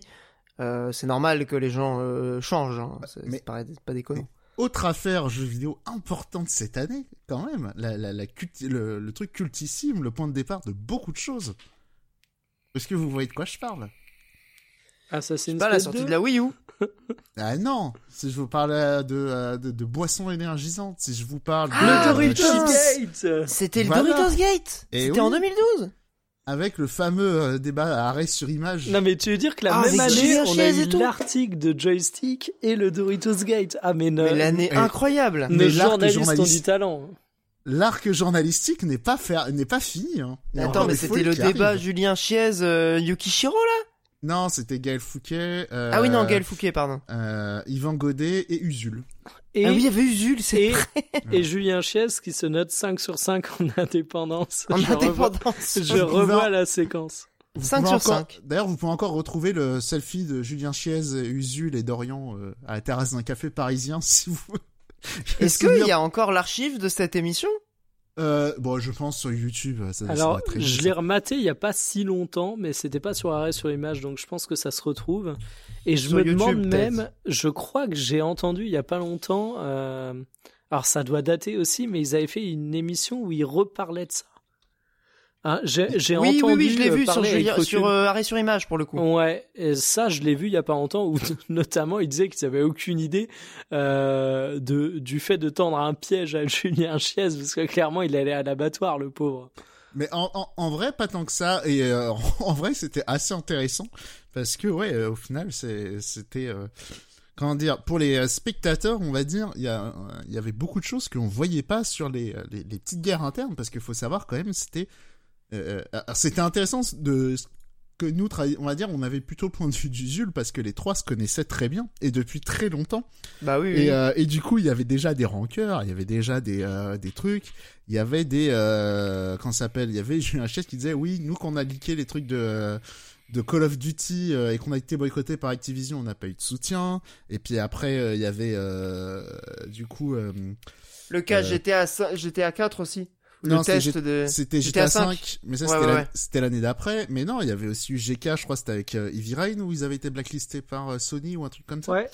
où euh, ils avaient fait ouais bah euh, là-dessus euh, vous nous avez pas soutenu donc déjà c'était intéressant de voir que au- au-delà des grandes questions d'indépendance du journalisme tout ça tout ça c'est quand même les combats d'ego euh, Ah bah oui, oui, surtout avec des personnalités et- comme et, ça. enfin les égos pas, pas tant les égos mais les rancœurs et c'est ça ça qui était intéressant parce que je disais les- le, le corporatisme des journalistes des journalistes il était euh, très fort il y, avait il y avait quand même des, euh, il- comment dire c'était rare de les voir se mettre sur la gueule euh, un peu comme ça En tout cas, l'émission est disponible sur YouTube. Je l'ai mise dans, dans le Discord. Là, je la mettrai en lien de l'émission. Elle est, elle est trouvable intégralement. Voilà, pour les historiens, voilà, comme je disais, euh, au-delà de peut-être juste regarder les jeux, voilà, ça, fait partie, je pense, des événements qui sont intéressants. C'est passionnant Ah, de à voir cette émission. En hein, tout elle cas pour la pour la presse française, mais aussi le Doritos Gate, euh, qui a quand même été euh, assez, euh, comment dire, qui a été, je pense, un éveil euh, pour pas mal de gens à le- la critique médiatique, on va dire, les gens qui étaient peut-être euh,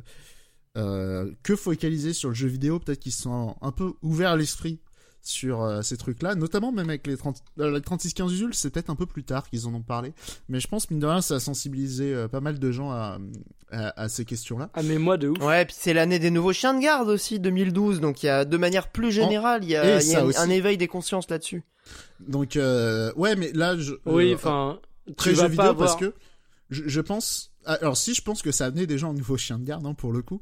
Oui, non, mais justement, j'allais dire, euh, le Doritos Gate a été une, une porte d'entrée pour des gens, même qui s'y intéressaient pas du tout. Je pense pas que les nouveaux chiens de garde, tu tombes dessus en mode total random si t'en as rien à branler du Non. sujet, tu vois. Mais, mais non, ça, mais pense- ça a pu mais je la, pense la- ça- amener, comme dit Monique. euh. Mais ça, je pense que c'est un événement qui a été hyper intéressant parce qu'il y a eu plein de réactions. Oui. Typiquement, chez les journalistes de jeux vidéo, il y a eu le réflexe corporatiste euh, de certains de dire oui, il y a des pourris et tout, mais il y a- nous, euh, les journalistes, on bosse et tout, machin, c'est pas évident, la presse. Il y, a- il y a eu son cloche. Il y a Comme les eu- flics, hein. Oui, mais c'est ça. peut-être Oui, il y a des, contrairement. oui, il y a des flics ripoux qui tabassent les arabes, mais euh, quand même, c'est difficile. Oui, mais Alors, toujours, Je t'arrête là- tout de suite, Olbius. Euh, les flics ripoux, c'est pas forcément ceux qui tabassent les Arabes. T'as des flics qui sont pas ripoux et qui tabassent des Arabes. C'est juste des flics euh, normaux, malheureusement. Mais je Mais- sais très bien, c'était une blague. Mais du coup, Oui. autre, euh, Mais bah, t'as de- pas compris ce que je voulais dire, laisse tomber. Mais comme je disais, un même événement, plusieurs euh, postures. Il y a aussi eu beaucoup de remises en question de la presse, quand même, euh, de la part des journalistes, je veux dire, qui euh, certes étaient conscients des problèmes et tout, mais je pense que ça a quand même activé des trucs euh, là-bas. Je pense notamment avec Canard PC, quand même, qui a pas mal fait de, qui a, qui a pas mal bossé là-dessus, à pas mal réfléchir sur euh, sur l'intérêt de leur travail. euh, Enfin, pas l'intérêt, mais le la manière de, de faire leur travail. En tout cas, ils ont beaucoup parlé. euh, ça, c'est de mes souvenirs, hein, mais euh, je me souviens quand même euh, de ça. Ouais, puis c'est Euh. les- dans ces eaux-là, deux trois ans après que Gamecult lance le premium et tout, donc ouais, ouais, il y a, il y a- ça émerge dans ces années-là. premium, le premium était déjà là, je crois, mais Oui, non, mais le vrai premium, euh, le paywall, 2015. c'est 2015, ouais. Donc Mm. euh, déjà, il y a eu ça.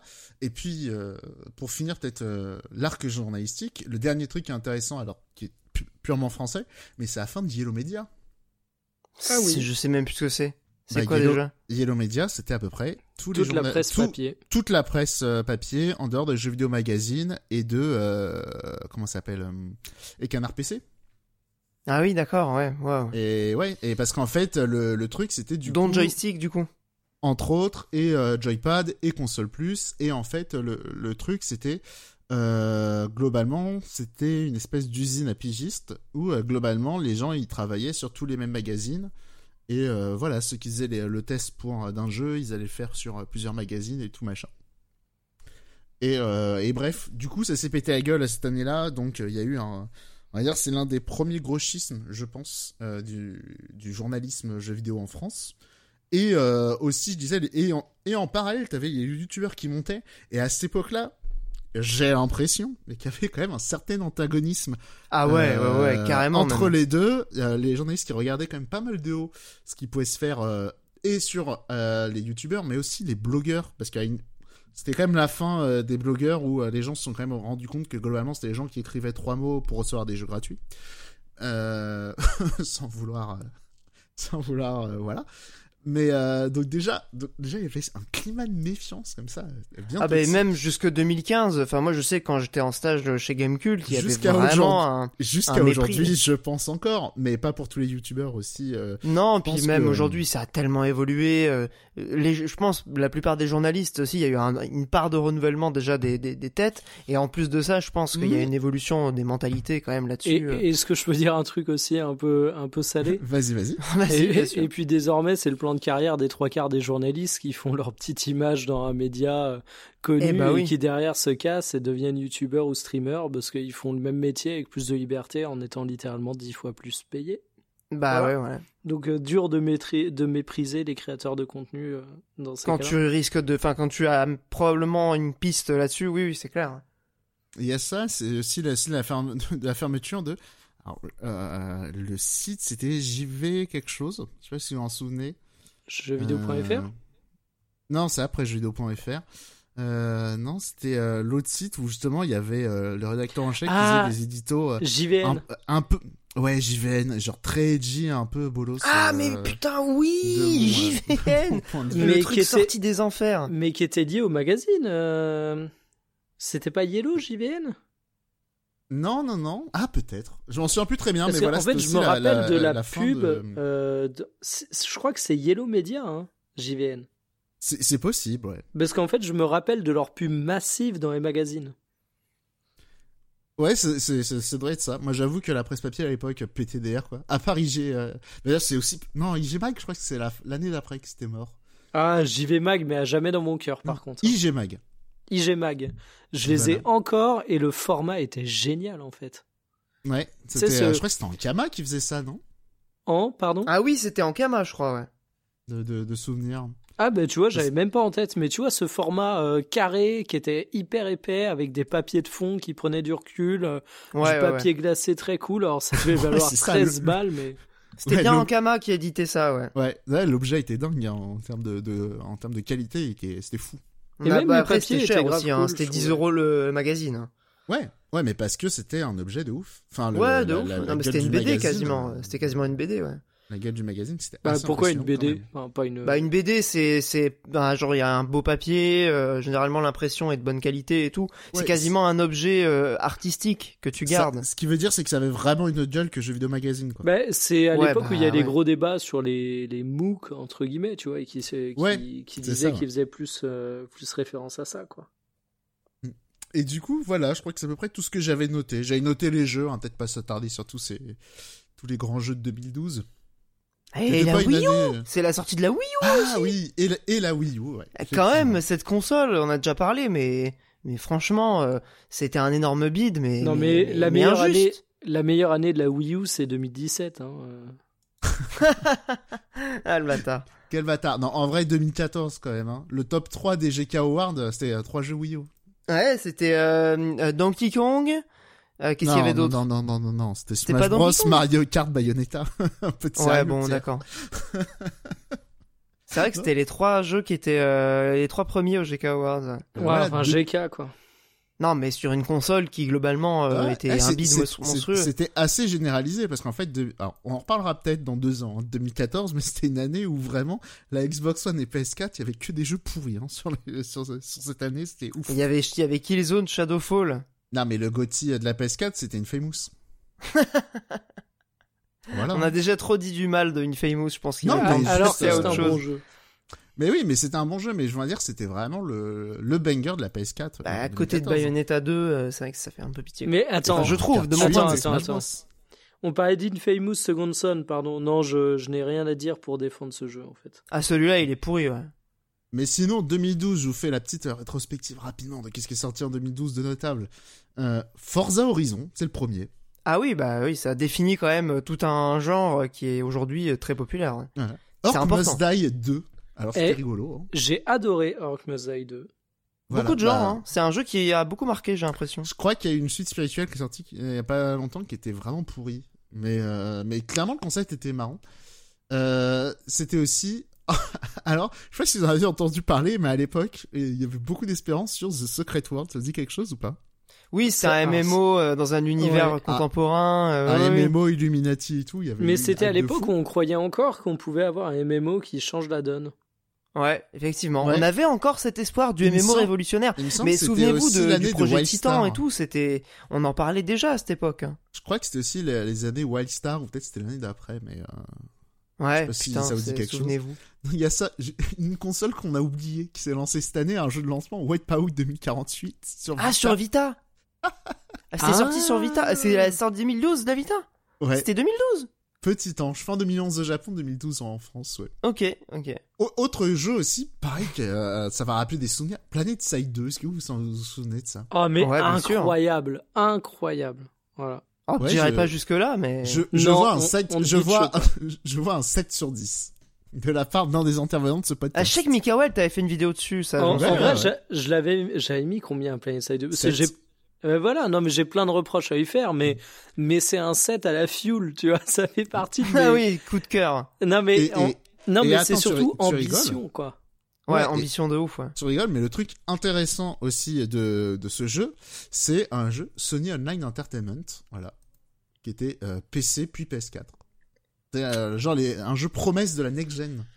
Est-ce qu'ils Ouais, c'est ont vrai. pas euh, tiré leur expérience serveur derrière pour faire euh, alors là personne va s'en souvenir Mag.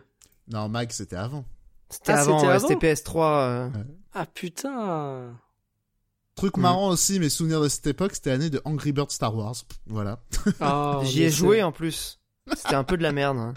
C'était l'année de Plague Inc. Voilà, Mais pourquoi post-Covid. tu euh, prends tous les pires jeux là C'est l'année Non. de Journey, c'est l'année de. Mais de j'arrive, j'arrive deux minutes, genre mon Ah, liste, tu des trucs tous les pires jeux, là. et, et Beach pas sur Ah, Playing Inc, euh, c'était très cool. Bah oui, Ouais. c'est juste, euh, c'est marrant. Euh, c'était aussi le dernier Silent Hill sur console de salon. Voilà.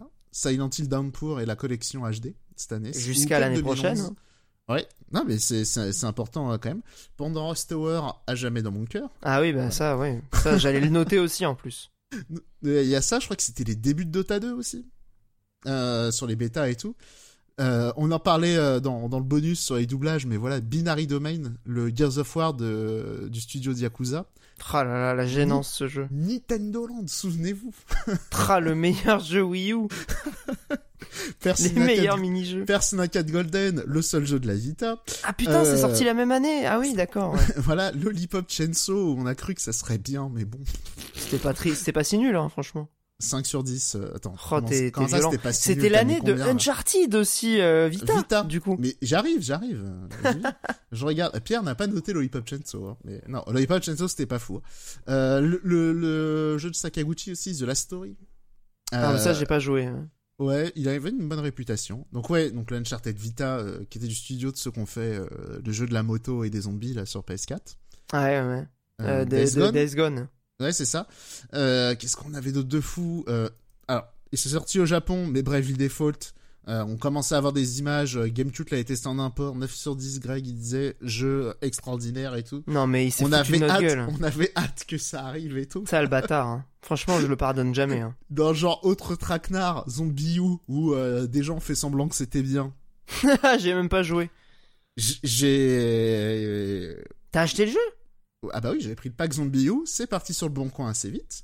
Ah ouais, heureusement. Non, genre jeu PC aussi où euh, comment ça s'appelle où il y avait beaucoup d'espérance et je crois que plus personne s'en souvient. Natural Selection 2, ça vous dit quelque chose ou pas? Non. Non? Ça te dit quelque chose, Mikael? Natural Selection 2 Ouais, c'était un ouf. jeu asymétrique. euh, Et Alors, c'était à l'époque où Call of Duty était roi et, euh, et j'avais adoré parce que ça t'offrait une vague de fraîcheur.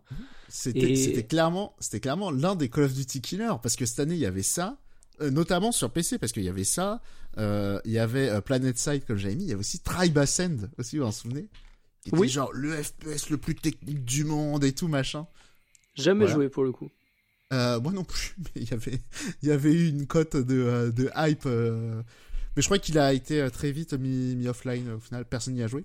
Non, autre jeu intéressant, parce que c'est peut-être l'année 0 ou peut-être l'année 1. C'est vous qui voyez du Walking Sim, vu que c'était l'année de Direster. Mmh. Ouais, ouais, ouais, ouais. Bah, c'était pas plutôt. euh, Comment il s'appelait l'autre jeu là? Non, non, non, le jeu- je vois le truc avec la maison là. Non, ça. Ouais, euh, Gone Home.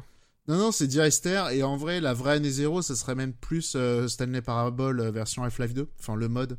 Mais c'était Ouais, 2010 ouais, ouais. ou 2011. 2008. des- Euh, non, des 2011, ouais. Ouais. Euh, peut-être avant, hein, mais euh, il me semble que c'était plutôt 2010-2011.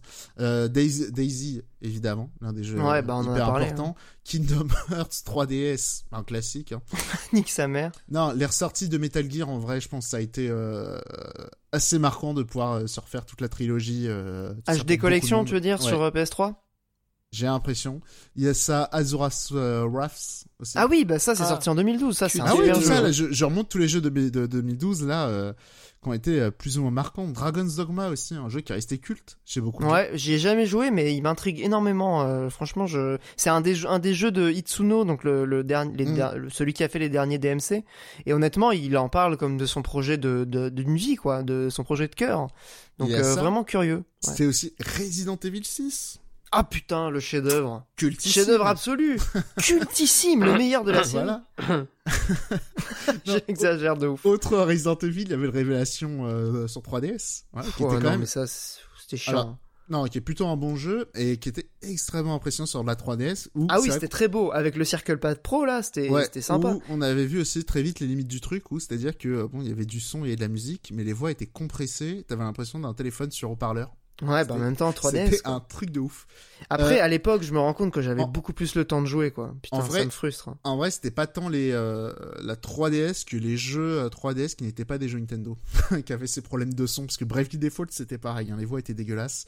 Alors c'était au Japon, mais bref, euh, Fire Emblem Awakening, on l'aura eu l'année d'après en France, euh, jeu culte.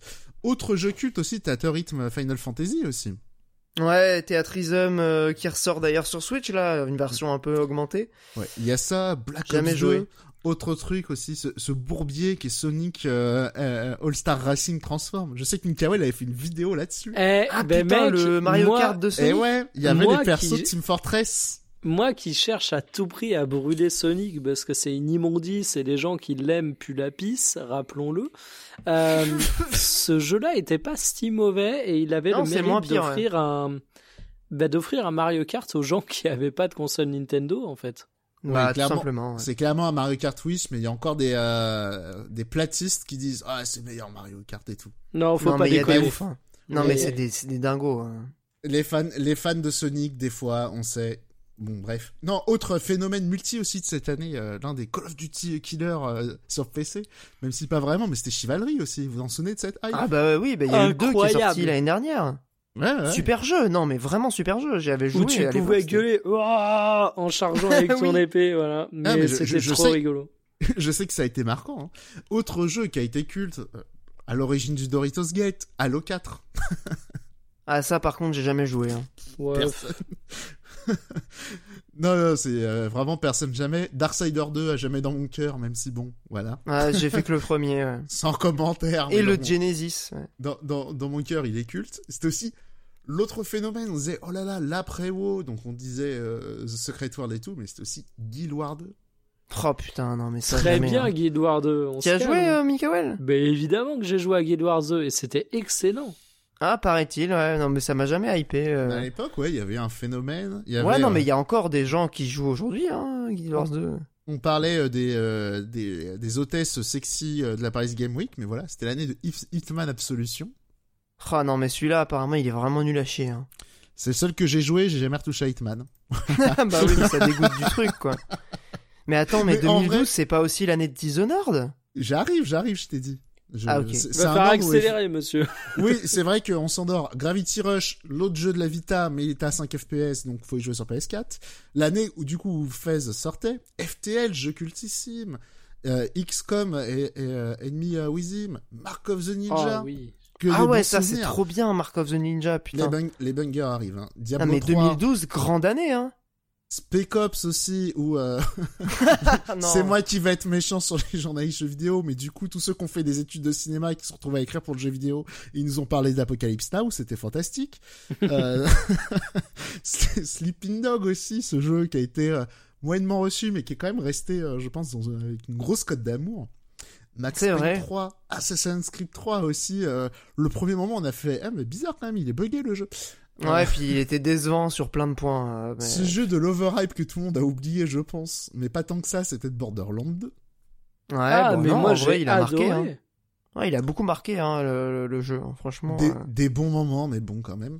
Euh... Non, surtout le trailer qui était culte aussi. Euh... Peut-être si vous revoyez des images, ça vous rappelle des souvenirs.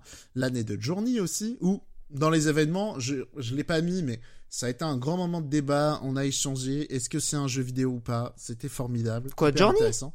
Bah oui. Heavy Rain. Attends, mais c'est un jeu ma- majeur du jeu vidéo. dose. Euh, là, faut doser de ouf. Mais euh, quand ça s'appelle? Mais du coup, oui, c'est un jeu qui a lancé beaucoup de débats sur c'est quoi un jeu vidéo. Ouais, bah en tout cas, c'est un jeu qui a énormément marqué l'industrie et honnêtement, pour moi, c'est un des meilleurs jeux de ces 20 dernières années. Hein. C'est moi- marquant, c'est ultra marquant, Journey. Euh, je- moi, je défendrai ce jeu jusqu'à la mort. Je, je, je, je pense que c'est beaucoup de posture, moi, mais. euh, Oh là là là là, mais où est ton cœur? Bon, allez, passons à la suite, on s'en fout de Jordan. Ouais, Rapidement. on s'endort. Rapidement, les quatre derniers Far Cry 3, Bah Oh, pareil, ultra majeur pour l'industrie. Le plus Ubisoft des jeux Ubisoft, on va dire quand même qu'il y avait une Mais il était bien. L'autre jeu hyper important aussi, Hotline Miami. Ah ouais, Ah bah oui. ouais, ouais, à l'époque où aussi. les néons, la synthwave, c'était pas cringe. Maintenant, c'est bon, Saturn, ça fait 10 ans. Mais à l'époque, c'était hyper frais et euh, super jeu. Dishonored, Ah Masterclass, bah ouais, chef d'œuvre. ouais. Euh, Masterclass. Et le jeu qui avait euh, du coup gagné au Game Awards cette année-là. Est-ce que vous vous souvenez du GOTY de cette année-là? 2012? Diablo 3 Walking Bah non, Dead, il l'a pas dit. Saison 1. Ah, c'était Oh. 2012, d'accord. Et voilà pour cette année 2012 qui a été. euh, Oh, voilà, je voilà. retiens beaucoup plus Dishonored que Walking Dead. hein. Ouais, je retiens plus qu'Icarus, mais ouais. Ah oui, c'est vrai. c'est vrai, il y a ça aussi. Eh ben, quelle année? Merci Monique. Voilà. Putain. Peut-être l'an prochain, on fera une année 2013 parce que je crois qu'il y a moyen de rigoler aussi. hein. Eh ben en Ah, vrai, c'était une intense. chronique phénoménale. Ah, c'était intense, hein. Putain, il y avait des, il y avait des trucs dans tous les sens. Et c'est là qu'on se rend compte que, Je suis putain, pas allé euh, déterrer, je suis pas allé déterrer les pires trucs. hein, non, mais il se passe beaucoup de trucs dans une année quand même. Ah oui, oui, c'est. euh, Alors ça Voilà, dépend Peut-être les c'était une années. année. Ouais, voilà, c'était une Ouais, il grosse y, a des année. années- il y a des années moins folles que d'autres, clairement. Bon, bah merci Monique. Euh, je crois que c'était euh, la chronique euh, Maus pour les gouverner toutes. Euh, et ben on va conclure Ah, du coup. Désolé, j'avais annoncé. euh, Ah non, mais c'était très Comme intéressant. elle était basée sur l'échange, je me disais, voilà, on va se rappeler des bons souvenirs. Ah ben t'as très bien fait, c'était c'était très cool. Euh, et ça conclura du coup cette partie sur la- les chroniques, du coup, jeux vidéo. Et on va passer tout de suite euh, à la dernière partie de l'émission. On va faire nos recommandations culturelles juste après la petite musique.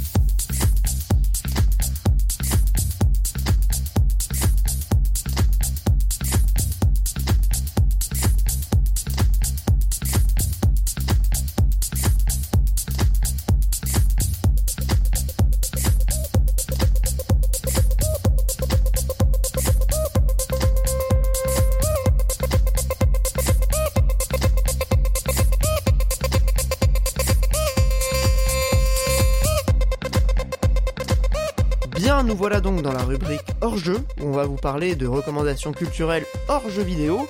Euh, bah, je vais commencer, histoire d'enchaîner euh, de manière euh, fluide, n'est-ce pas, avec un film qui m'a énormément marqué, que j'ai vu il y a deux mois, euh, mais que j'ai revu du coup ce mois-ci, j'ai même acheté le Blu-ray, Monique se moquerait de moi.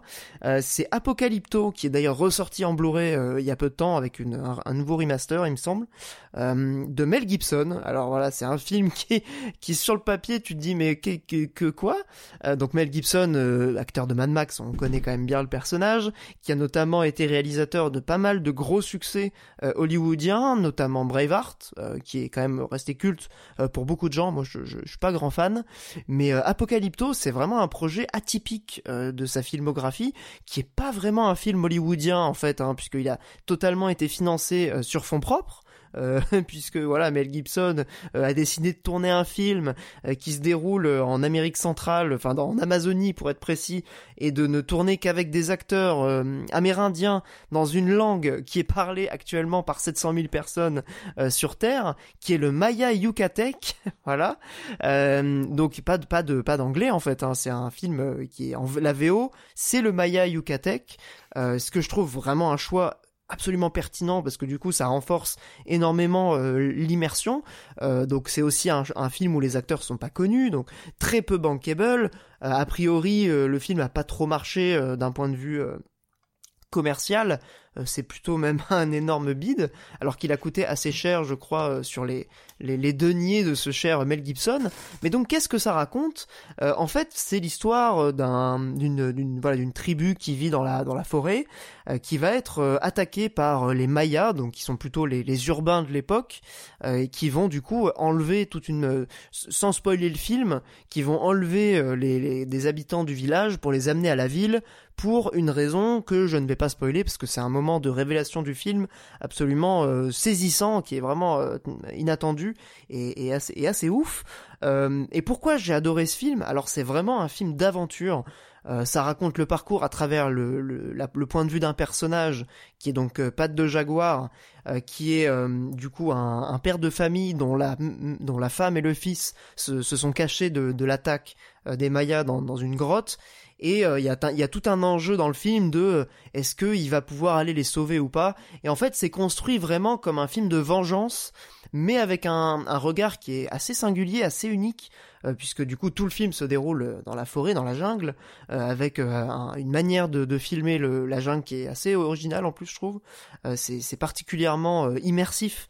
C'est vraiment un film qui est ultra prenant euh, je, je, vous le conseille, ne serait-ce que pour l'expérience. C'est vraiment un putain de ride.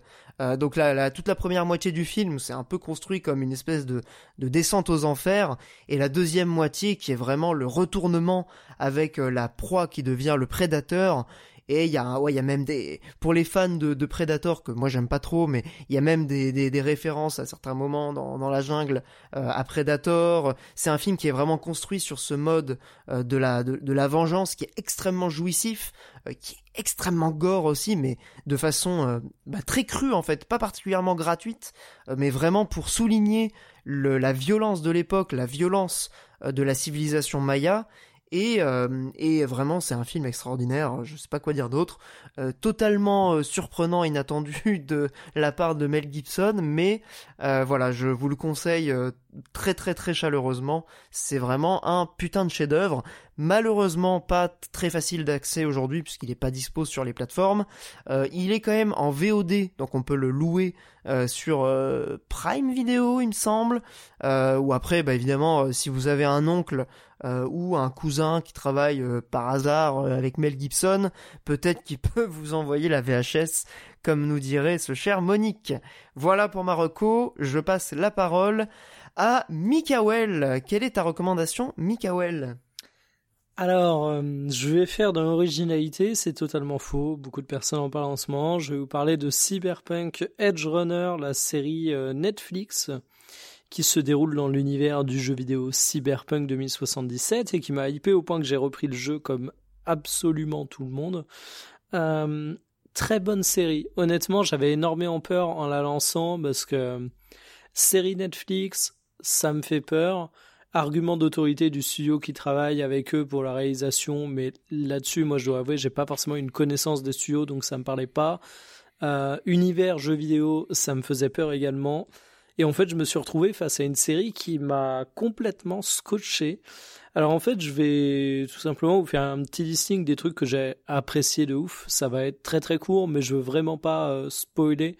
Donc rapidement pour faire le pitch, disons qu'on suit un, un jeune homme slash adolescent qui va être amené à devenir mercenaire dans l'univers de cyberpunk, ce qui est super intéressant parce que finalement l'univers de cyberpunk ça faisait partie des qualités du titre, il y avait des choses qui avaient été développées, il y a un lore qui est absolument énorme et t'avais matière à faire des œuvres de fiction là-dedans. Euh, plus grosse qualité de la série, pour moi, euh, c'est déjà son rythme. Malgré un épisode euh, d'ouverture un peu mou du genou, tu te retrouves avec 10 épisodes d'une vingtaine de minutes et en fait, ça avance de ouf. C'est-à-dire qu'à la fin de, la, de cette saison, t'as vraiment l'impression qu'on t'a raconté une histoire complète, que t'as vu plein de situations différentes, que t'as vu plein d'évolutions et que t'as voyagé. Ça change un petit peu des séries que t'as l'habitude de voir, qui essayent de faire tenir leurs enjeux scénaristiques à travers des saisons et des saisons. Non, ici, tu as vraiment euh, beaucoup de choses. Tu as des personnages qui sont ultra attachants, avec des personnalités qui sont euh, vraiment super fortes et grosso modo, une qualité d'écriture qui est vraiment pas mal, parce que je trouve que tu arrives à être entre le juste milieu de... Euh, T'as des personnages qui doivent être développés extrêmement rapidement vu que la série est très dynamique et qui donc forcément correspondent un peu à des archétypes et en même temps qui sont pas trop clichés et qui fait que t'as quand même un fond qui fait que tu t'y attaches. C'est également une série qui euh, est cohérente avec son univers dans le sens où t'as pas de miracle qui arrive. Euh, cyberpunk, t'es censé évoluer dans un monde qui est particulièrement dur, qui est euh, post-apocalyptique. Je pense qu'on peut, enfin, pas post-apocalyptique, parce que pas d'apocalypse, mais qui est dystopique. Donc forcément, tout est pas censé bien se passer et bah, la série arrive à faire des petits twists, faire des rebondissements, être cohérente avec son univers. Et ça, je trouvais ça hyper intéressant.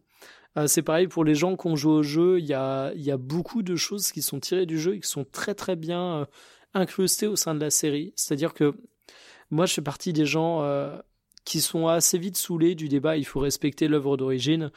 On, a affaire à un autre média, ça me choquerait pas du tout qu'il y ait de l'adaptation, des libertés prises, mais euh, tu retrouves quelques personnages cultes du jeu, même si ça se passe pas exactement de la même manière. Euh, enfin, ça reprend pas le scénario. Quand je dis que ça se passe pas de la même manière, c'est que on n'est pas, on n'est pas sur un scénario croisé ou une agrée du style. Faut pas du tout avoir joué au jeu. Euh, tu retrouves également des éléments un peu plus subtils du genre bah, quand le personnage se fait appeler dans la série, tu retrouves exactement la même interface d'appel que dans le jeu. Et donc en fait, bah, tu te retrouves avec une série qui, à mon avis, fera plaisir aux fans de Cyberpunk. Et à mon avis, c'est pour ça que beaucoup sont retournés sur le jeu, qui a un rythme de ouf, qui a des personnages intéressants, qui avance beaucoup, et à l'heure où tu as plein de séries, notamment des séries Netflix qui sont des productions qui sont faites pour garder captifs les utilisateurs, où tu as des enjeux qui s'étendent et qui s'étendent, ben en fait là tu as un petit shot qui se consomme hyper vite, qui est bien écrit, qui est bien maîtrisé, qui est également hyper bien euh, réalisé. Enfin, vraiment, j'insiste euh, doublement là-dessus parce qu'en fait, euh, je trouve qu'elle a vraiment un côté péchu qui marche franchement bien. Donc euh, non, non, grosse, grosse reco euh, Cyberpunk Edge Runner, c'est vraiment de la très bonne cam et ça se bouffe tout seul. Super, bah merci Mikael pour cette, euh, super recommandation. ça me donne vraiment envie de regarder la série. J'ai juste une question sur la langue du coup. tu l'as regardé en français, en anglais, en japonais? Ah, Là-dessus, moi, j'avoue, argument de la flemme, je l'ai maté en français pour une raison toute conne, c'est que je l'ai lancé en étant très méfiant et du coup, je l'ai lancé en mode flemme. Et qui dit lancement en mode flemme dit lancement en français. Et après, une fois lancé, je me suis dit, ah, vas-y. Ok, donc les doublages en français, ça t'a, pas choqué quoi Bah, je renvoie au bonus. Je suis rarement choqué par les doublages, donc. Oui, oui, non, ça j'avais bien compris. Je, je, suis pas le mec qui pourra te donner un avis sur les doublages, je pense. Mais en tout cas, moi personnellement, ça m'a pas choqué. Ok, euh, et euh, bah, du coup, je, je, ça me donne vraiment envie de regarder. Je me permets juste une petite reco euh, express pour Castlevania, qui est aussi une série Netflix adaptée de ah, jeux vidéo, et qui est vraiment super. Je sais pas si tu l'as vu pour le coup, je pense que ça peut te plaire. Si, si, non, vraiment, grave bonne cas, mais c'est pareil, j'avais un peu, j'avais un peu peur lors du lancement de la série. je m'attendais à rapidement tomber sur un truc qui allait me faire chier, et finalement, très très bonne surprise. Bah oui, et, franchement, ça confirme que Netflix, alors il y a des trucs merdiques hein, sur Netflix, même beaucoup de trucs merdiques, mais sur les adaptations en animation de jeux vidéo, ils ont l'air de tenir un truc, donc euh, bah on peut leur dire euh, chapeau là-dessus. Voilà. Euh, et Monique, donc quelle est ta recommandation pour ce mois-ci? Alors rapidement, plus simple pour euh, Castlevania et Cyberpunk euh, sur Netflix, c'est vachement bien. T'as, vu aussi Cyberpunk toi hein Ouais, ouais. Alors moi, par contre, Domo Domo, euh, j'ai regardé en... avec les voix Jap. bah oui, je me doute, évidemment. voilà. Et concernant Marocco, pour le coup, un peu de contexte. si j'ai parlé de, l'année 2012, parce que j'ai pas joué à des trucs très intéressants ce mois-ci, et encore, j'ai, j'ai beaucoup joué à Picross euh, donc la version Super NES qui est disponible dans le Switch Online. Donc si vous avez le Switch Online, vous avez jamais joué à Picross, dans toutes les soirées mondaines, voilà, vous entendez parler de Picross vite, c'est quoi Picross et tout? Lancez-vous. Et pour accompagner du coup ce petit jeu de gris et de petits damiers à colorier, quoi de mieux qu'écouter un podcast? Bah ouais. Et euh, en termes de podcast, je vais pas vous raconter un podcast, mais toute une tout un une galaxie de podcasts. Voilà, qui que vous trouverez sur spectremedia.org. Voilà, donc euh, il y a vraiment plein de super podcasts euh, à découvrir, euh, notamment sur l'histoire du fascisme qui s'appelle quand s'appelle Minuit dans le siècle qui est hyper intéressant. Voilà, notamment le, dernier aux sources du vote FNRN, la fabrique d'un peuple de droite. Voilà, hyper intéressant. Donc souvent il y a des chercheurs, des historiens qui viennent. Et voilà. Et vous doutez, c'est des podcasts évidemment totalement apolitiques, aïe aïe aïe aïe aïe. Non mais je connaissais pas comment et c'est en flux RSS j'imagine? C'est quoi le Ouais oui du, du vrai podcast. C'est donc sur euh, spectremedia.org c'est le nom du site. Et euh, euh, là-dessus, voilà, vous pouvez retrouver notamment euh, Radio CGT, C'est quoi le plan dans lequel, voilà, il y a une discussion avec Frédéric Lordon. Attends, c'est quoi le titre Tout ça. spectremedia.org. Et le podcast dont je parlais, il s'appelle du coup Minuit dans le siècle. Ok, bah Et écoute, je, euh, et je disais les autres podcasts aussi que j'écoutais récemment qui sont assez chouettes. Et euh, voilà, c'est vraiment super euh, ce qui- ce qu'il y a là-bas. Parce que je, je crois qu'en fait, c'est pas mal d'équipes indépendantes, mais qui se regroupent sur le site. Eh bien ben, je connaissais pas du tout et en ce moment, je suis à la recherche justement de, de nouveaux podcasts. Donc Ah ça me ça me convient parfaitement. Il faut me Merci. demander, n'hésite pas. Non, parce qu'en plus, pour le coup, ça faisait longtemps que je voulais euh, faire euh, ça en reco, mais à chaque fois, j'oublie. Donc euh, voilà. Ben, très bien. J'ai directement ajouté euh, Minuit dans le siècle et j'irai voir les autres dans euh, le site du coup de mm, spectremedia.org. C'est Merci ça. Monique. Bah merci à vous, hein. merci à tous les, les auditeurs, à toutes les auditrices. Merci également euh, à tous les patriotes qui nous soutiennent sur patreon.com slash radiolibrius. Peut-être euh, en ferez-vous partie bientôt. Vous aurez droit à des épisodes bonus. Vous pourrez même accéder à tous les anciens épisodes bonus. Il y en a un paquet maintenant. Euh, donc voilà, bah merci à vous. Euh, merci à Punish Snail qui est le producteur, euh, donc euh, qui est toujours fidèle sur, sur Patreon depuis, depuis le début. Donc euh, bah voilà, gros merci à toi. Et puis euh, bah, je crois que c'est à peu près tout. Les remerciements sont faits. Vous pouvez nous suivre évidemment sur les réseaux, mais ça je pense que vous le savez. Euh, on a un compte Twitter maintenant. On on est disponible un peu partout sur Spotify, sur YouTube. Enfin bref, voilà, vous connaissez les, petits trucs habituels, mettez les étoiles, je vais pas faire la liste. Merci à vous encore une fois, amis auditeurs, et merci à vous, mes deux camarades, pour cette grosse émission bah, très très riche. Euh, on a pas mal discuté de plein de trucs, donc c'était très très cool. Et euh, bah, on se retrouve du coup le mois prochain, on fera Bayonetta 3, yes euh, Le potentiel Gotti, Euh, même si bon, pour moi il y a Elden Ring, ça va être compliqué de... Mais bon. Potentiel jeu de la décennie, donc pour l'instant. Ah non ce mais. Mi- euh, Monique il est déjà dans les euh, jeux de la décennie Attends on est de doucement mais peut-être pourquoi pas Ouais, déjà un candidat. ouais. Un candidat. Bon bah j'ai très hâte de- d'avancer du coup j'en suis au début. Euh, Merci à vous encore une fois et on vous fait des gros bisous. On se retrouve dans un mois pour le prochain épisode. Ciao. Salut. Salut